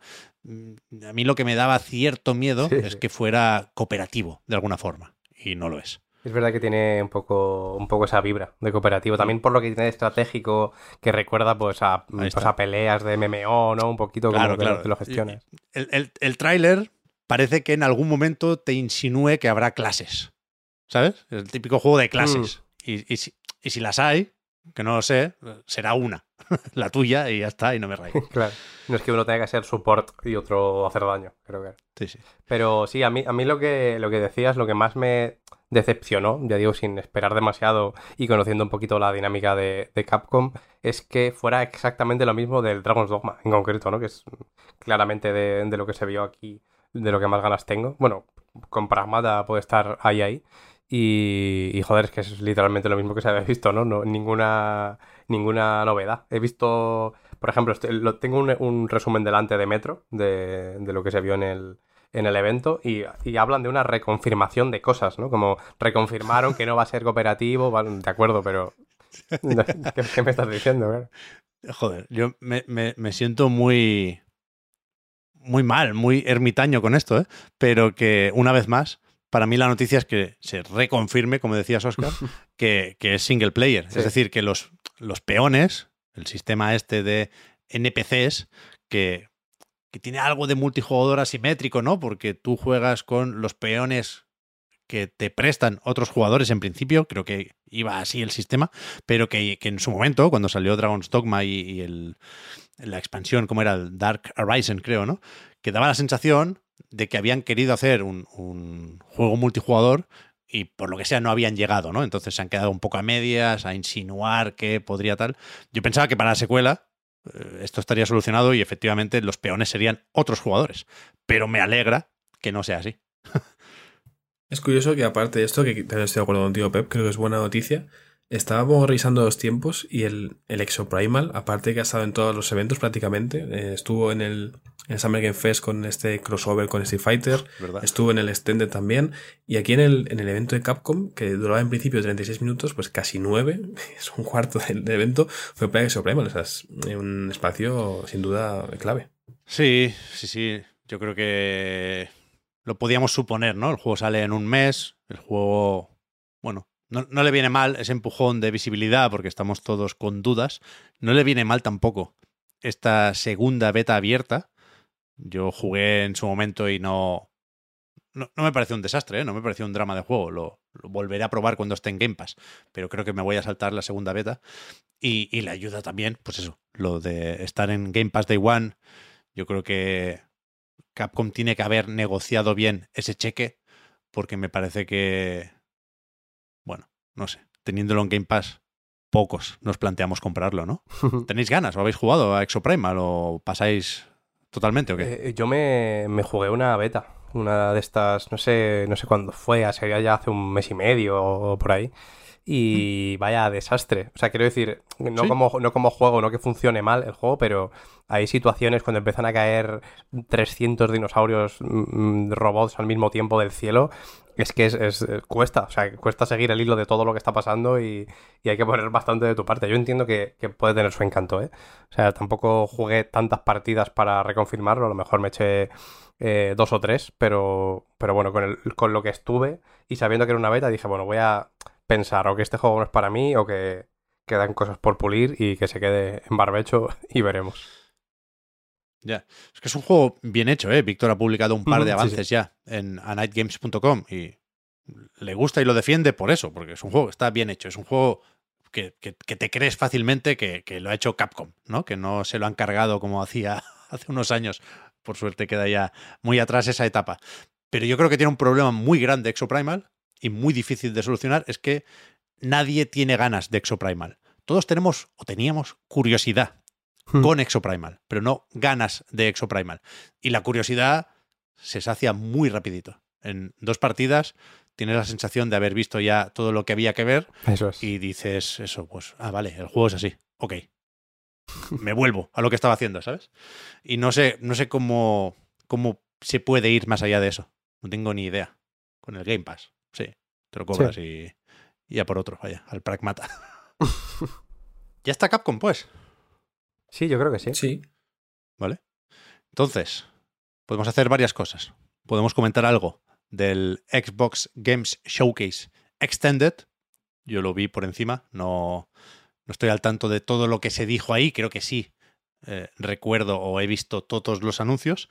O podemos destacar alguna cosita de PC Gaming Show, Wholesome Direct, estos eventitos, estas presentaciones de estos días que no han tenido espacio hasta ahora en el reload y que nos han dejado, más allá de algunos juegos eh, interesantes para apuntar y estar atentos de cara a su lanzamiento, eh, nos interesan ahora sobre todo porque ya están aquí eh, algunas demos, ¿no? Más que van a llegar la semana que viene con el Next Fest de, de Steam ha abierto muchas puertas sin necesidad, porque en realidad creo que podemos hacerlo todo rapidito, ¿no? En el Showcase Extended vimos DLCs de High on Life, se llama High on Knife, esta, esta nueva propuesta.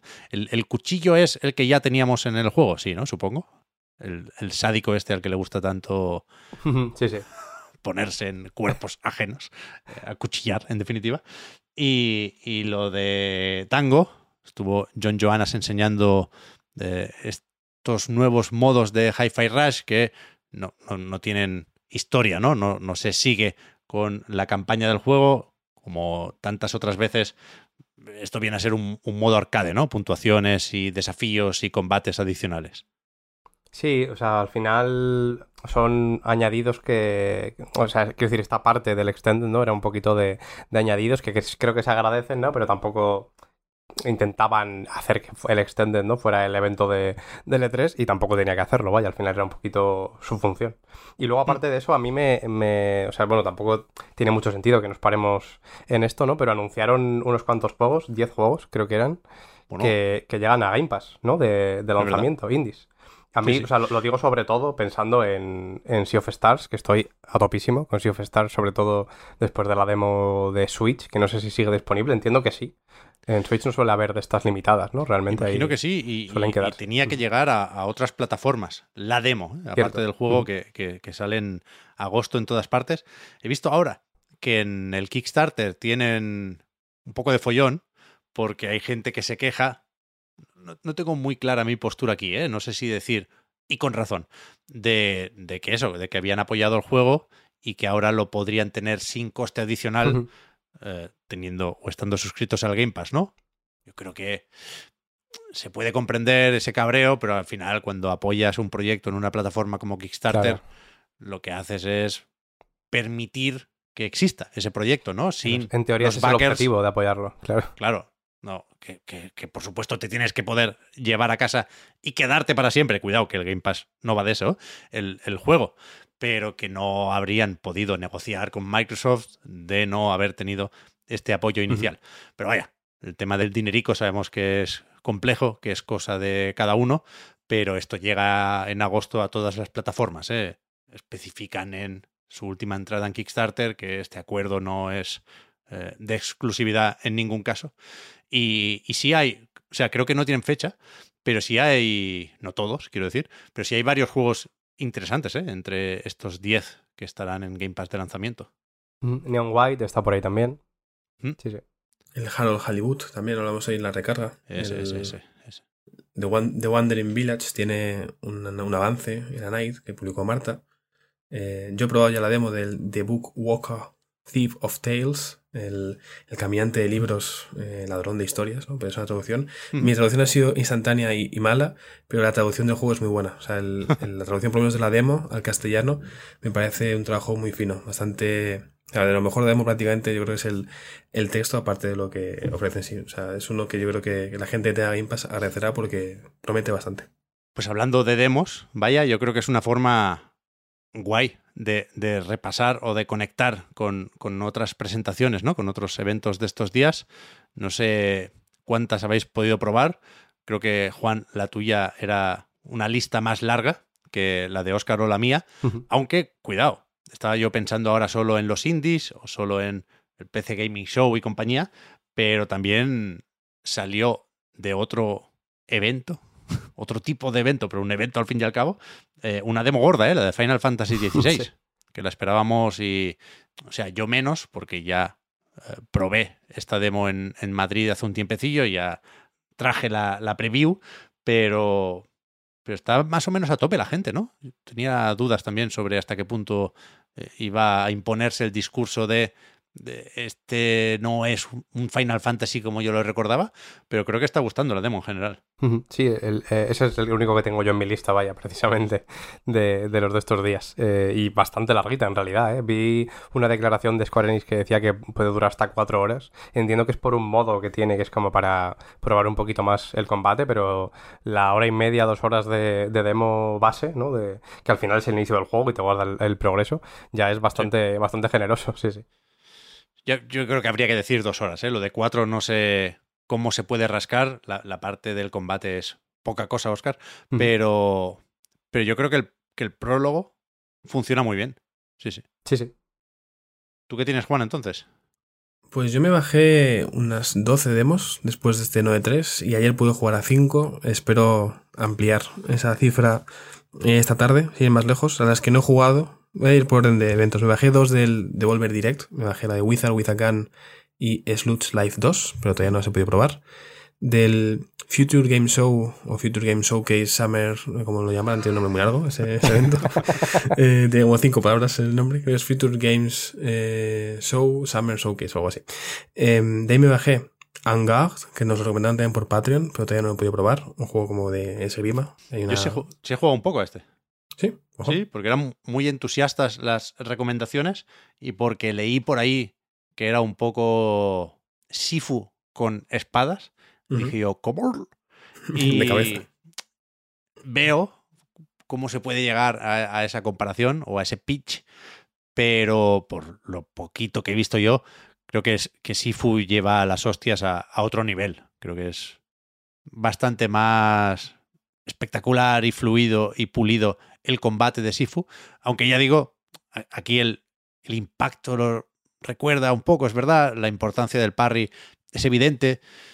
Si metemos a Sifu en la conversación, igual podemos meter hasta Sekiro, porque también tiene una barrita de estamina y también los enemigos más duros tienen como rombitos o circulitos, ¿sabes? Una forma así de indicar que tienen varias barras de salud, pero no...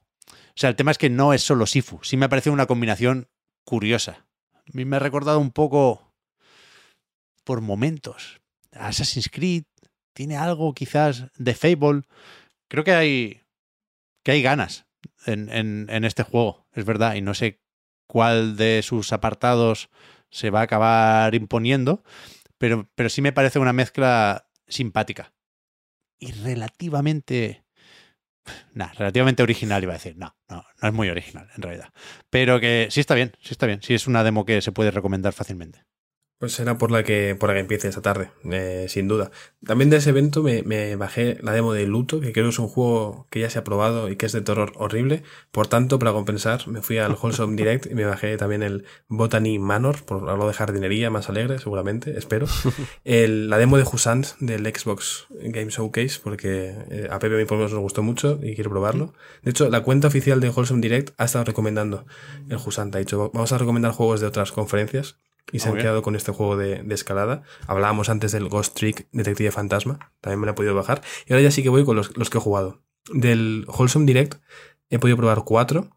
El eh, Bemba fue el primero, Uf, eh, unos qué 15 bueno. minutitos. Se ve precioso, eh, se entiende muy bien la mezcla de narrativa y gastronomía y me funciona muy bien. Es muy breve la demo, pero todo tiene una pinta fantástica. O sea, eh, entra por los ojos al ver el trailer, pero luego como todo buen plato tiene que estar rico también y creo que, que por lo que sé la demo va a salir muy bien. Así que muy contento con, con esta demo que tiene pinta de ser incluso la introducción del juego por, por lo que se ve. Eh, probé también el Speed Swap, que ya se vio el año pasado, un juego en el que a nivel jugable es cuestión de mover fichitas para hacer filas de tres o más y hacer que desaparezcan, por tanto que baje el nivel de esta eh, pantalla ascendente, como si fuera un Tetris, pero con, bueno, un Candy Crush, vaya, básicamente, para entendernos, con personajes yo creo que originales en cuanto al diseño, cuerpos no normativos y una historia que, bueno, tampoco es la gran cosa, es cuestión de, de hacer que los espíritus que están donde no deben regresen a, a su sitio y estén tranquilos, pero que la media horita que dura la demo me parecía interesante, igual demasiado sencillo, el nivel historia por lo menos, porque ganaba siempre las partidas, es a lo mejor de tres todo el rato con los que vas hablando y demás, pero tiene también la demo en modo versus, donde puedes elegir la velocidad y la dificultad de, de la CPU, y creo que eso es más interesante por lo menos. Y luego las, por el Little Nemo and the Guardians of the Slumberland, o así se llamaba, que es muy cookie, un niño que puede pasar del sueño a, a, la vigilia, que luego tienes pues unos saltos y unas plataformas muy sencillitas, con un boss un poco complejo, la verdad, para, para cómo se controla el personaje, pero bueno, que es lo que puedes esperar, ¿no? Con una estética muy infantil y colorida, pero que encaja con, con la propuesta. Y de, de este de evento me quedo yo sobre todo con el, con el Station to Station, que nos lo mencionó Uf, Víctor. Buenísimo también. Mm, Nos lo mencionó Víctor en Line. Y la verdad que está muy bien. También estuve un buen rato jugando. Tienes tres niveles para poder jugar. El primero muy sencillito, luego los dos siguientes que añaden una serie de mecánicas se complican un poco, nada eh, infernal, pero si tienes que pensar un poquito, no ir construyendo a lo loco, pero básicamente es el primero además de estos que no te deja usar mando, porque sí que bebe mucho de lo que necesitas con ratón para moverte bien. Tienes que construir estaciones al lado de puestos importantes como una granja, eh, un sitio donde tienen queso o un sitio donde van a venderte trigo.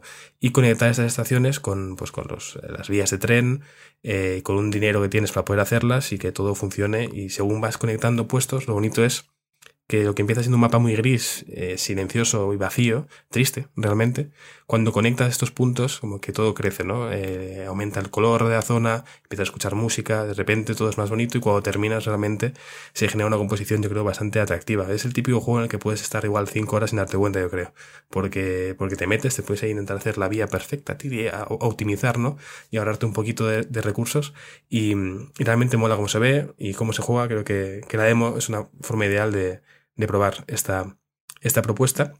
Y ya el último. Está guay, ¿no? O sea, el, el, el, diseño artístico, iba a decir, la dirección de arte. A mí mm. es que me gusta mucho el voxel. Es verdad que es. Ah, no sé si le ha hecho daño el rollo este de los mods de Minecraft, ¿no? Cambiando la iluminación de Minecraft se, se consigue una estética Sí. que al final no, no sé si se puede hacer mucho más con los voxels, ¿eh? pero le queda bien a este, me gusta. Station to Station, como el disco de Bowie. Sí, sí, eh, se, se ve bonito. eh, entiendo lo que dices de los mods de Minecraft, pero creo que una vez lo juegas te puedes olvidar de eso y, y funciona. Y sin duda yo creo que es de las mejores demos que he podido probar, aunque por, por salirme de- del evento del Wholesome Direct, el que mencionaba antes, la demo del The Book Walker o The Book Walker, de, eh, este es del Future Game Show, si no me equivoco, eh, me sorprendió. Sobre todo me sorprendió porque no tenía mucha idea de lo que me iba a encontrar. De primeras tienes un apartado gráfico así, modelado 3D, que no me pareció para nada atractivo, ni mucho menos, pero cuando llega el girito, cuando de repente este señor, que es un, un escritor condenado, ¿no? Está, tiene unas esposas, no puede utilizar sus poderes porque ha, hecho algo, se ve abocado a tener que hacer una serie de trabajos oscuros para intentar librarse de, de este castigo. Y, y de repente lo que hace es meterse en un libro y dentro de ese libro cambia la estética, de repente es una vista isométrica con un apartado gráfico un poco más interesante y dentro de este libro lo que sucede es que tienes que, en este caso, encontrar un objeto y llevárselo a, a tu cliente, ¿no? Más allá de lo que sucede, lo interesante es que todos los términos dentro de este universo ficticio sobre eh, pues libros, literatura y demás, creo que están, están muy bien. Al final me parecía tan interesante que quería saber más, ¿no? no una vez terminó la demo me quedé un poco con rabia de decir, he jugado casi una hora a mi ritmo tranquilamente porque podías investigar un poquito y quiero saber más porque creo que construye un mundo interesante. Por lo menos el que sucede dentro de los libros me parece interesante. El de fuera lo es también, pero tanto estéticamente como por lo que tiene que suceder, creo que está un poco más limitado que todo lo fantástico que, que sucede dentro. ¿no? Hay una serie de poderes, tienes un acompañante un poco parlanchín, pero que no deja de ser más que un acompañante que te puede servir de pista si te pierdes.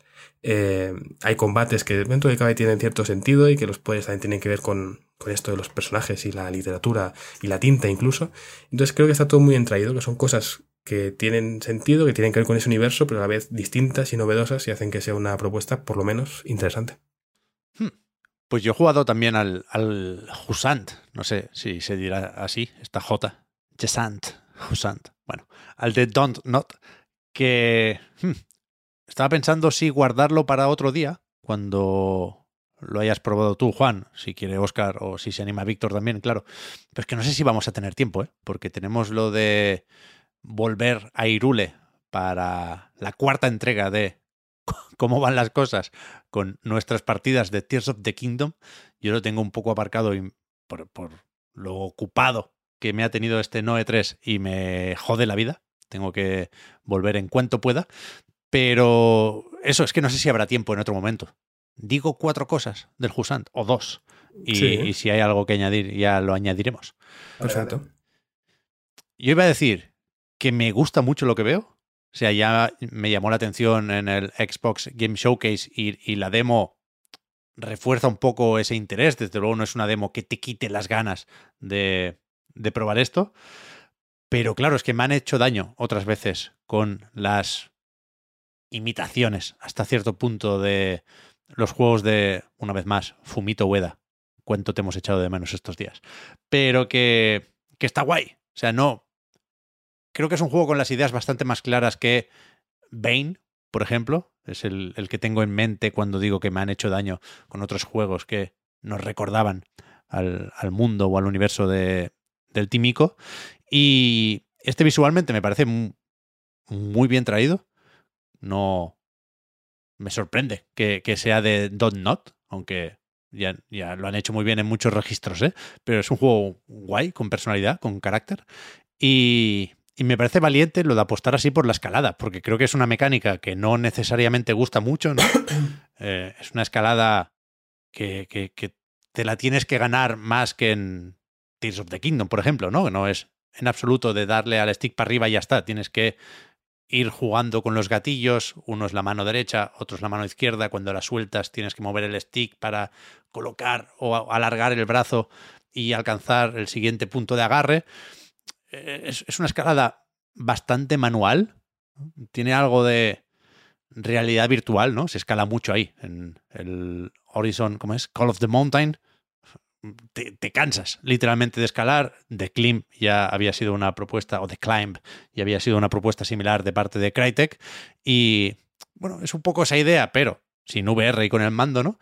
Y, y si tuviera que pensar en un juego más tradicional que tuviera una escalada similar, tampoco es Assassin's Creed para entendernos, ¿no? Quizás es un poco más Uncharted 4, que tenías esa mierda que ibas clavando en, en algunas superficies.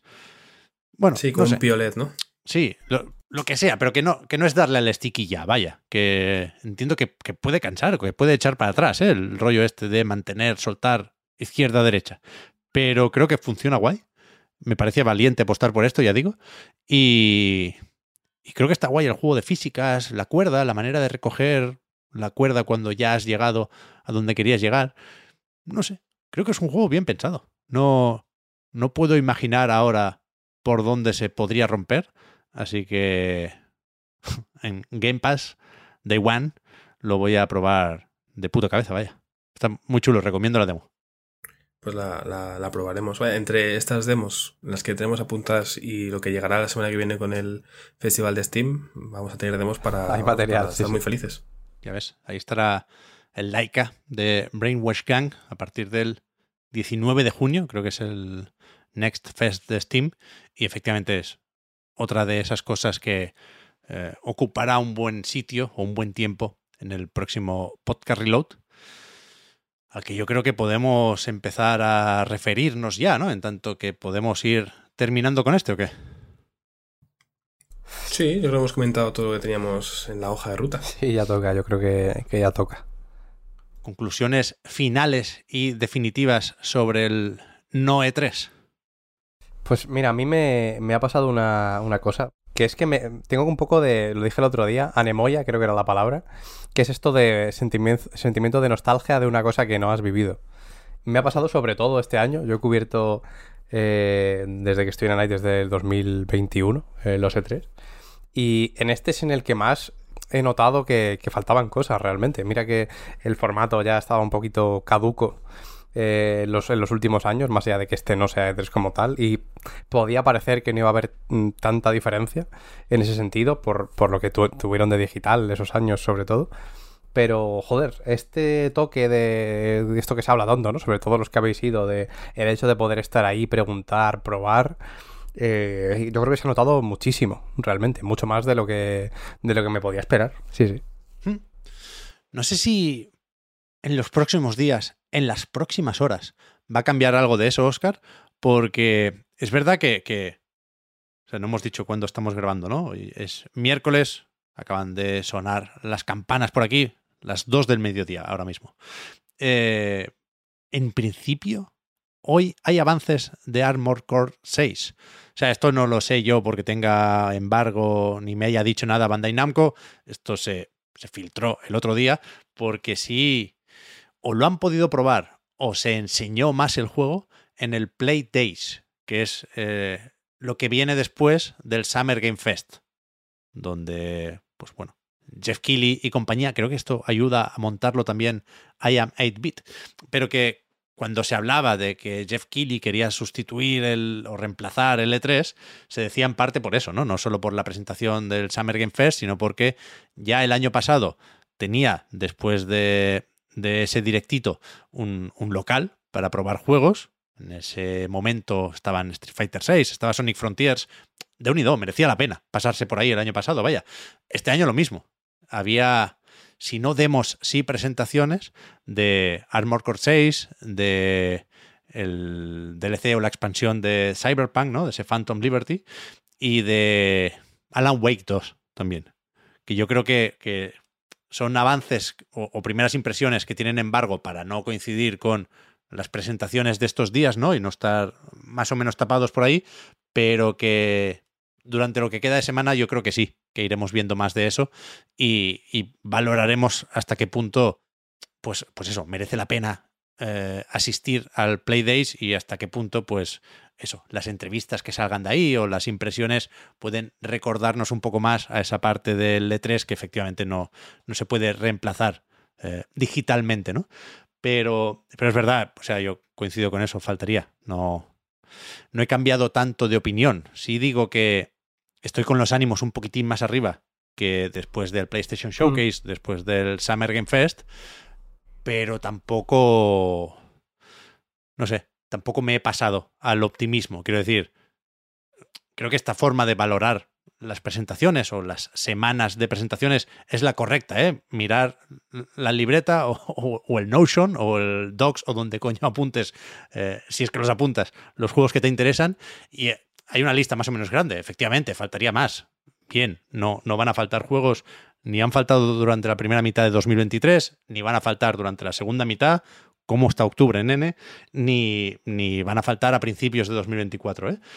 Pero es que esto es trampa, esto no, no debería hacerlo, pero que yo tenía un discurso ya preparado para antes de que terminara este Noe 3. Y, tengo que cambiar algunas frases del discurso, tengo que matizar algunas opiniones, porque, eh, ya digo, ¿eh? hace una semana era más derrotista y algo eh, dejé caer en el primer podcast que grabamos de este Noe 3, el, del Summer Game Fest, que acabamos debatiendo más sobre la figura de Jeff Keighley que otra cosa, pero yo hablaba de lo aburridos que me parecen algunos juegos por su dirección de arte. Por lo tanto, de lo aburrido que me resultaba ver esos juegos, ¿no? Que a lo mejor me convencen ya cuando los pruebe, pero que de entrada, viéndolos desde casa, pues no me dicen mucho. Esto era una crítica más o menos concreta y no sé, creo que, creo que es más o menos oportuna, pero, pero estaba un pelín forzada, lo reconozco, porque de eso quería hablar. Y ya digo, aunque tenga que eh, meterlo un, poco más así empujando, creo que hay cabida todavía para, para esta opinión, que es que yo estaba muy condicionado porque venía de ver Spider-Man Across the Spider-Verse, que, hostia, me, me, me dejó del revés. Qué Normal. puta maravilla de película, a pesar de lo que pasa en el final y no... Yo creo que no es spoiler porque ya se sabía, pero bueno, he leído por ahí quejas también. Pero a mí me gustó tanto, tanto, tanto esta película que tampoco quise mencionarla antes porque quería ver si se pasaba esta fase o esta etapa de la luna de miel que dice. No, se pasa. O sea, yo, yo salí del cine pensando que es una de las mejores películas que he visto nunca o una de mis favoritas. O sea, sin duda estoy obsesionado de nuevo con esta mierda, más que con el pragmata, mira lo que te digo, porque me, me parece no solo una película visualmente impecable, creo, bueno, impecable es poco, qué narices, es, una cosa que yo no había visto antes, ni en la anterior de, Spider-Verse. Es soberbia. Una locura. Pero es que además tiene muchas lecturas esto, porque se puede ver aquí que, que llega a reconciliar el ordenador con la animación tradicional, ¿no? Es, muy optimista en ese sentido, ¿no? Y ahora que estamos con el debate y las preocupaciones con la IA, creo, que es distinto, ¿eh? Lo de, lo de la IA es, tiene unas implicaciones que van más allá de usar el ordenador para hacer películas de animación, pero que, que me hace pensar en un mundo mejor, esta película. En un mundo que, y ahí está la relación con los videojuegos, que, que, que gasta el dinero de una forma valiente y que apuesta por lo distinto y por lo nuevo y por lo creativo. Es decir, con, videojuegos, cuando los AAA nos decepcionan, nos, nos, vamos a los indies, ¿no? Y, decimos, no pasa nada, porque aquí, si hay falta de ideas, si, si, si, giras un poco la cabeza, si miras hacia otro lado, pues hay ideas a punta pala, ¿no? Y es cierto eso. Pero es que hay ideas que solo se pueden hacer con dinero. Y esto es lo jodido del mundo en el que vivimos, ¿no? Pero, pero que alguien como Disney barra Marvel y Sony, nada más y nada menos, hayan apostado por una película que se ve así, que tiene el mensaje que tiene, que tiene el alma que tiene, me da envidia. En videojuegos pasa muy poco esto. En, en cine también, ¿eh? Es una excepción. Spider-Verse dentro de las superproducciones. Pero yo creo que hay que aspirar a eso. Y el, el E3, o el no E3, o el Summer Game Fest, con sus muchísimos juegos que seguramente serán muy buenos, con sus muchísimas propuestas interesantes, creo que son eso, más interesantes que estimulantes. Creo que no hay muchas excepciones como creo que representa de una forma tan, tan, tan clara. Es que de verdad que, tiene una fuerza esta película. Te, te, te, pone a funcionar la cabeza de una manera que, que me da envidia desde los videojuegos. Sí, sí, lo has dicho todo, vaya, Sí, lo has eh, dicho todo. No, no puedo sí, añadir sí. más, más que, que si queréis nos podemos hablar aquí de la película, ¿eh? Pero más allá de eso, vamos, suscribo todo lo que has dicho. Yo de la película prefiero no hablar por no hacerme daño, porque otro día ya reservé el libro de arte y todo. O sea, es una cosa que estoy demasiado metido ahí. que menos, Eh, vaya. No, ya, ya, pero estoy muy de acuerdo con lo que dices. Estaba pensando, claro, que este tipo de exigencias, por así decirlo, o, o expectativas, se puede tener con los estudios más grandes y que más dinero tienen y que dices, oye, ¿por qué no? Si podéis aprovechar este dinero para hacer alguna cosa más ambiciosa a nivel artístico o estético, que es algo distinto a, a lo esperable, a rellenar eh, tics en un Excel para decir, vale, tiene todo esto, va a funcionar y ya está, ¿no? O sea, se- estaría bien y sería lo ideal a nivel de eh, industria, sector y de avanzar en más sentidos, ¿no? Eh, aparte de que, bueno, a un indie no le vas a pedir esto, evidentemente, y los indies ya nos aportan mucho en, en otros sentidos. Me acordé así, Claro. pensando mientras te escuchaba Pep, en juegos igual no tan grandes, pero que se han inventado cosas distintas. No sé qué tal les habrá ido, pero por ejemplo, este año salió el, el Need for Speed Unbound, puede ser, que tenía, sin ser lo mismo, algún tipo de idea distinta a nivel estético. Eh, yo creo que era una buena propuesta, como para cambiar cositas así. Y no sé si fu- fue muy bien o no, pero por lo menos creo que se habló menos de él de lo que eh, yo esperaba. Pero bueno, eh, habrá que verlo. Yo creo que ha- harem- haremos bien en, en mantener altas expectativas, ¿no? En no a- aceptar todo lo que venga a decir, pues es lo que hay, sino en exigir y apretar para que aparte nuevas propuestas interesantes y originales a nivel eh, argumental o mecánico, también haya ese tipo de cosas a nivel visual. Creo que el- es difícil igualar el sentimiento que produce ver eh, la nueva película de Spider-Man. Yo creo que es algo tremendísimo. Pero una cosa que, que, que se acerque más a eso en vez de ser, y os digo yo que soy bastante fan de Marvel, ¿eh? pero que no sea una película más de Marvel, ¿no? que sea un juego que valga la pena en sí mismo, que sea ori- original dentro de No, que cabe, claro. que, que puedas distinguir del resto, vaya, que destaque. Es que la, bueno, la diferencia, y perdón por alejarnos un poquito más de la cuenta de los videojuegos, pero es que creo que sería injusto meter el Spider-Man 2 de Insomniac en la conversación. Sí. Pero, bueno, si queréis meterlo, lo metemos, ¿eh? Pero que la diferencia entre el Spider-Verse y las últimas películas de Marvel es, es abismal. O sea, es, es, es una locura. Por, por eso soy consciente de que es una anomalía, ¿eh? que es una excepción lo de la película de animación. Pero que al final yo necesitaba este recordatorio. Y, mira que hablo de esto cada día, ¿eh? Pero y, no sé, me tenían que recordar que hay que reivindicar cada día la personalidad, la creatividad y eh, el hecho de que el mundo sería un lugar mejor si el dinero, que se invierte para la producción de productos audiovisuales o culturales, películas y lo nuestro son los juegos, ¿no? Cuando ese dinero está del lado de las ideas, de eh, el carisma y de la creatividad, pues, pues el mundo, es que el mundo es un lugar mejor. Es que es, es que es así. Sí, Es tan sí, sí, fácil y tan evidente como esto. Y, y ya digo, ¿eh? Perdón por colar un discurso que no ha entrado tan fácil como yo esperaba, pero que, que lo que quiero decir es esto, vaya, que como mínimo hasta el 6 de septiembre, que es cuando sale Starfield, eh, mi recomendación por encima de cualquier otra va a ser ir al cine a ver Spider-Man Across the Spider-Verse.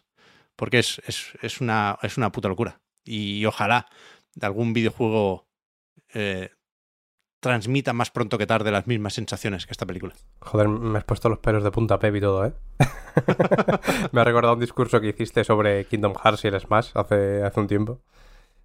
Es que no, no sé si es exagerado, también me siento más o menos arropado, ¿no? Sé que aquí ha gustado mucho la película, Mm, pero sí. a, a- a todo el mundo creo que le ha gustado. Con, con quien he hablado de esto está, no sé si tan emocionado como yo, pero por ahí, por ahí.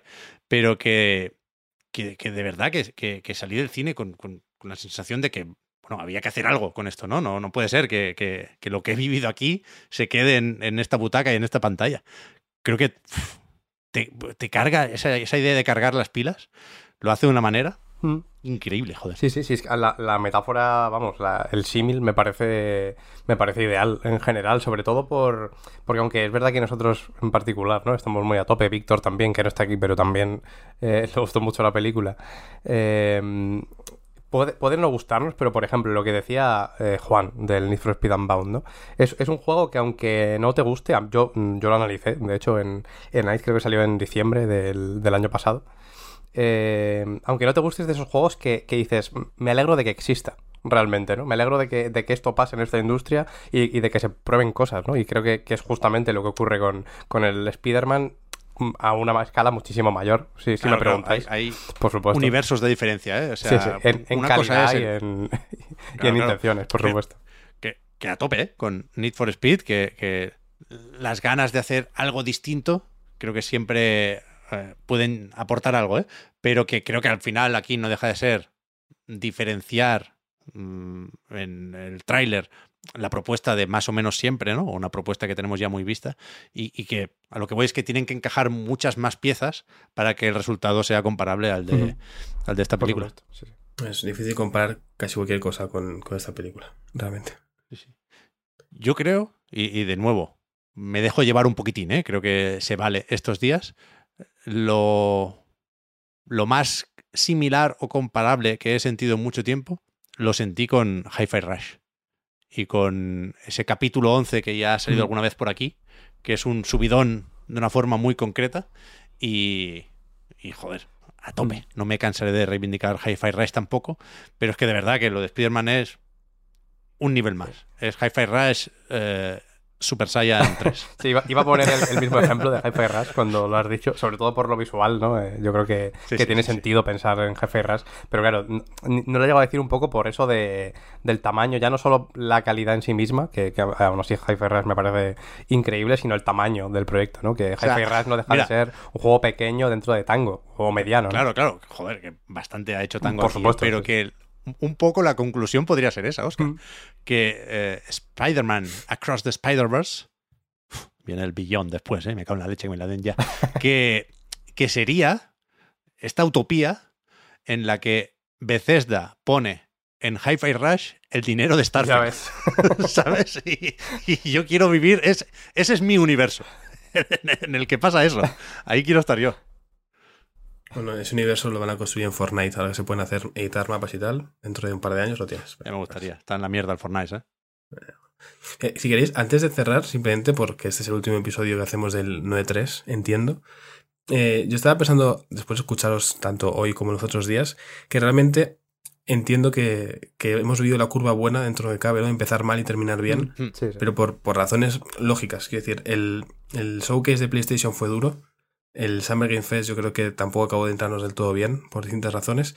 Sin embargo, la otra parte de, del 9.3, este fin de semana con Xbox como plato principal, pero con muchos eventos como el Wholesome Direct, por sin, sin ir más lejos, eh, y este fin de fiesta, ¿no? Por así decirlo, con, con Capcom y Ubisoft, sí que es más lo que yo por lo menos cuando eh, seguía el E3 al leerme la hobby que salía semanas después, Hmm. eh, tenía en mente, ¿no? Y me veía ahí el- la recopilación de trailers. Si hubiéramos tenido, por ejemplo, un Nintendo Direct eh, dentro de unos días y el PlayStation Show que se hubiera ido relativamente bien, hubiera sido un E3 clásico, bien bonito, más todo lo que aporta el tener conferencias digitales distintas y chiquitas dentro de cabe en cuanto a eh, público objetivo, como, como pues este Wholesome Direct, ¿no? Sin ir más lejos. Lo cual a mí me parece interesante el tener todo lo bueno de antes más eh, eventos para otro tipo de público.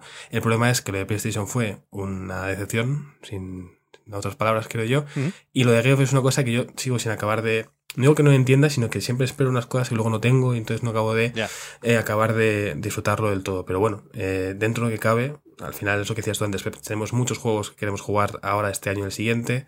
Ha habido al final mucho y de todo, para todo tipo de públicos. El problema es que los de los grandes empezamos con los dos igual más, más flojitos. Sí, pero imagínate que hubiera sido al revés, que podría haber sido al revés, ¿no? Hubiera sido peor, Perfectamente. claro. Sí, sí, Ahora mismo perfectamente, estaríamos perfectamente. destruidos completamente. Víctor hubiera venido, aunque sea con conexión satélite, a, insultar aquí. Qué desastre. Sí, cuidado. O sea, yo también hago esa lectura, ¿eh? Yo me esperaba un Noe 3 bastante peor.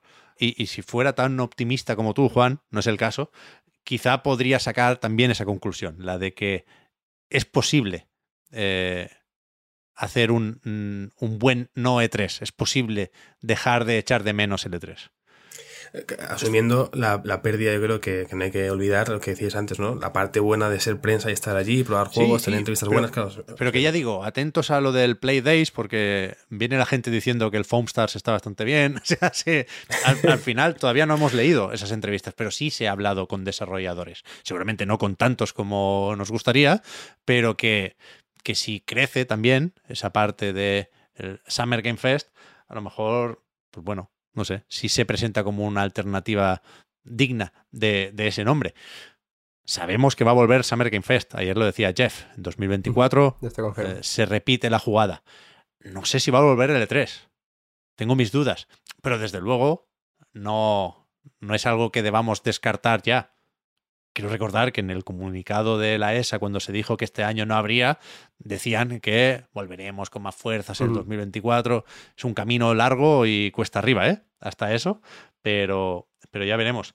Me quedo con eso, con que eh, no ha estado mal Sí. el 9-3 2023. Sí, sí, yo creo que sobre todo para lo que se podía esperar y para lo, lo trágico y dramático que parecía todo con lo de que no fuera la ESA la que lo organizara, ¿no? O, o Rit Pop en este caso.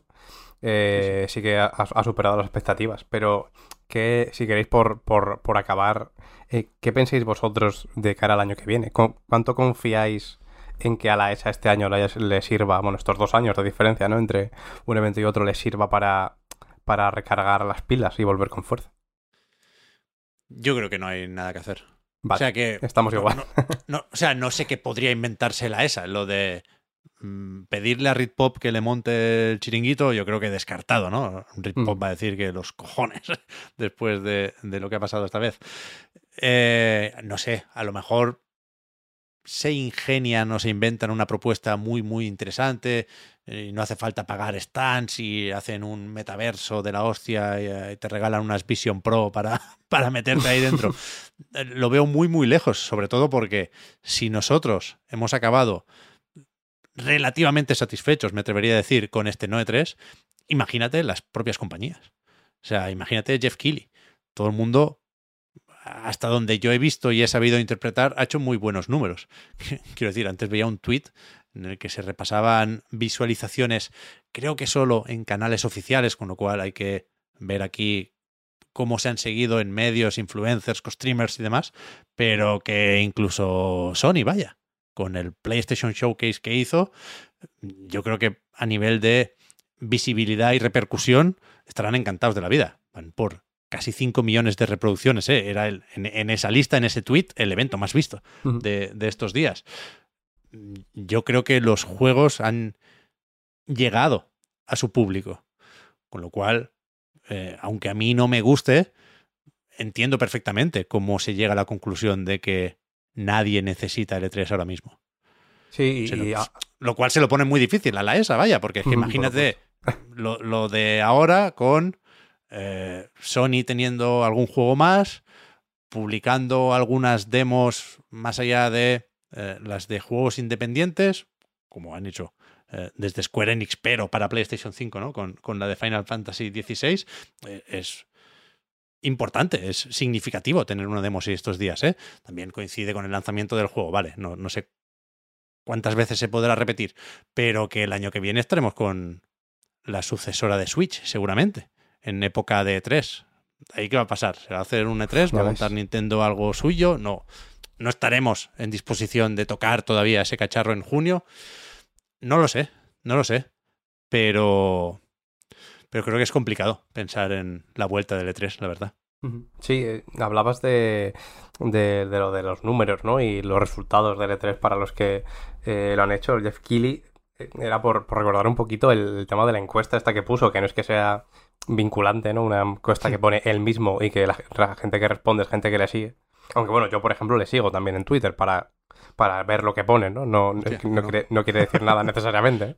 Eh, y joder, lo de las notas era una barbaridad. Que, o sea, a veces eso, ¿no? Me, me, me hace pensar que a lo mejor es- vemos las cosas desde un prisma demasiado pesimista, pero yo creo que precisamente intentamos ser lo más realistas posible. Hmm. No te- o sea, yo estoy tranquilo con eso, ¿eh, Oscar? Porque con. Es verdad que no opinamos igual con el Summer Game Fest, que es quizá la encuesta más condicionada Sí, en sí. el perfil de Jeff Keighley, pero, pero él ha seguido preguntando después de otras conferencias que no eran la suya. Y, y ahí sí que yo solía votar la opción mayoritaria. ¿eh? En, en Microsoft, en Ubisoft, en Capcom. Sí, sí, yo creo que sí. Mira, lo estoy viendo justo ahora. La mayoría en la de Ubisoft una B, ¿eh? A mí me parece mucho. no te voy a mentir. Yo estaba entre la, entre la B y la C, pero sí, Ya, sí, más, ya, C ya. que, más C que B. Más de que B, sí, sí, yo le di la C. Y Capcom sí que estaba en la mierda, ¿no? Una D. Una de la que más. Sí, sí, sí. Eh. 40%, ¿eh? De cuatro Sí, opciones, es que- bastante. Es que no vale repetir. Ese mensaje es que os lo tenéis que apuntar los que hacéis conferencias. No vale repetir. Se lleva muy mal, porque todos hemos visto todas las conferencias. No hay nadie que esté viendo el Capcom Showcase, literalmente nadie, y no hubiese visto el PlayStation Showcase o el Xbox Games Showcase. Con lo cual, Dragon's Dogma y. Tercera vez que lo digo. Kunitsugami, eh, pues no entran bien. No entran bien. Yo para el año que viene, por cerrar, no espero nada. Lo que voy a hacer es seguramente aquí dentro de un año verme un par de veces o tres en letras la película, que es tradición, y, recordar lo que fue. Ya está. Lo que llegue, pues ya lo, ya lo comentaremos dentro de un año, seguramente. Pues sí, antes tienen que pasar muchas cosas, ¿eh? La semana que viene sale Final Fantasy XVI. Tenemos que ver si vamos terminando la partida de Tears of the Kingdom. La verdad es que no tengo muy presente cómo queda el calendario de lanzamientos para el verano, pero sí que en septiembre tenemos Starfield y alguno más. En octubre hay hostias. Está pues, desde Forza Motorsport hasta Spider-Man 2, pasando por Assassin's Creed Mirage y Alan Wake 2 en un periodo de 10 días. No voy yo a, llorar en exceso, eh, siendo mi principal preocupación ahora mismo, pues la, la clásica de a ver cómo coño pagamos todo esto. Así que, que nada, la semana que viene vuelve el podcast Reload a la normalidad. Lo que no cambia es la despedida, ¿eh? porque yo aquí tengo que recordar que el podcast Reload, igual que anightgames.com, es posible gracias a vuestras generosas aportaciones. Patreon.com barra anightreload para más información. La vuelta a la normalidad que decía antes supone también la vuelta a la prórroga, pero de momento cerramos aquí eh, esta trilogía del Noe 3, que igual que te decía que, que- me ha gustado bastante, también es cierto que, que estoy más o menos cansado, ¿eh? que se ha vuelto a hablar estos días de la edad y de los achaques, y eso que no ha habido conferencias a las 3 de la madrugada. Cuidado. Nos lo han puesto toca- fácil. Eso eh, estamos los jóvenes también, ¿no? Para Eso compensar un poco. Eso iba a decir. Os toca aquí tirar del, del carro a, a los jóvenes, a la nueva generación, ya no de consolas, sino de personas, que es lo importante. Ole. Muchas gracias por el apoyo a los patrons. Gracias también a todo el mundo por seguirnos y ayudarnos a mejorar. Gracias, Oscar, Juan. Hasta la próxima. A ti, Pep. Chao, A ti, chao. Pep. Hasta luego.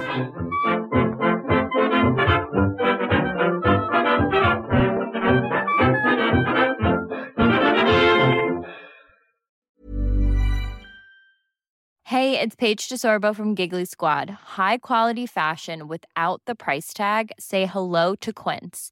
I'm snagging high-end essentials like cozy cashmere sweaters, sleek leather jackets, fine jewelry, and so much more. With Quince being 50 to 80% less than similar brands.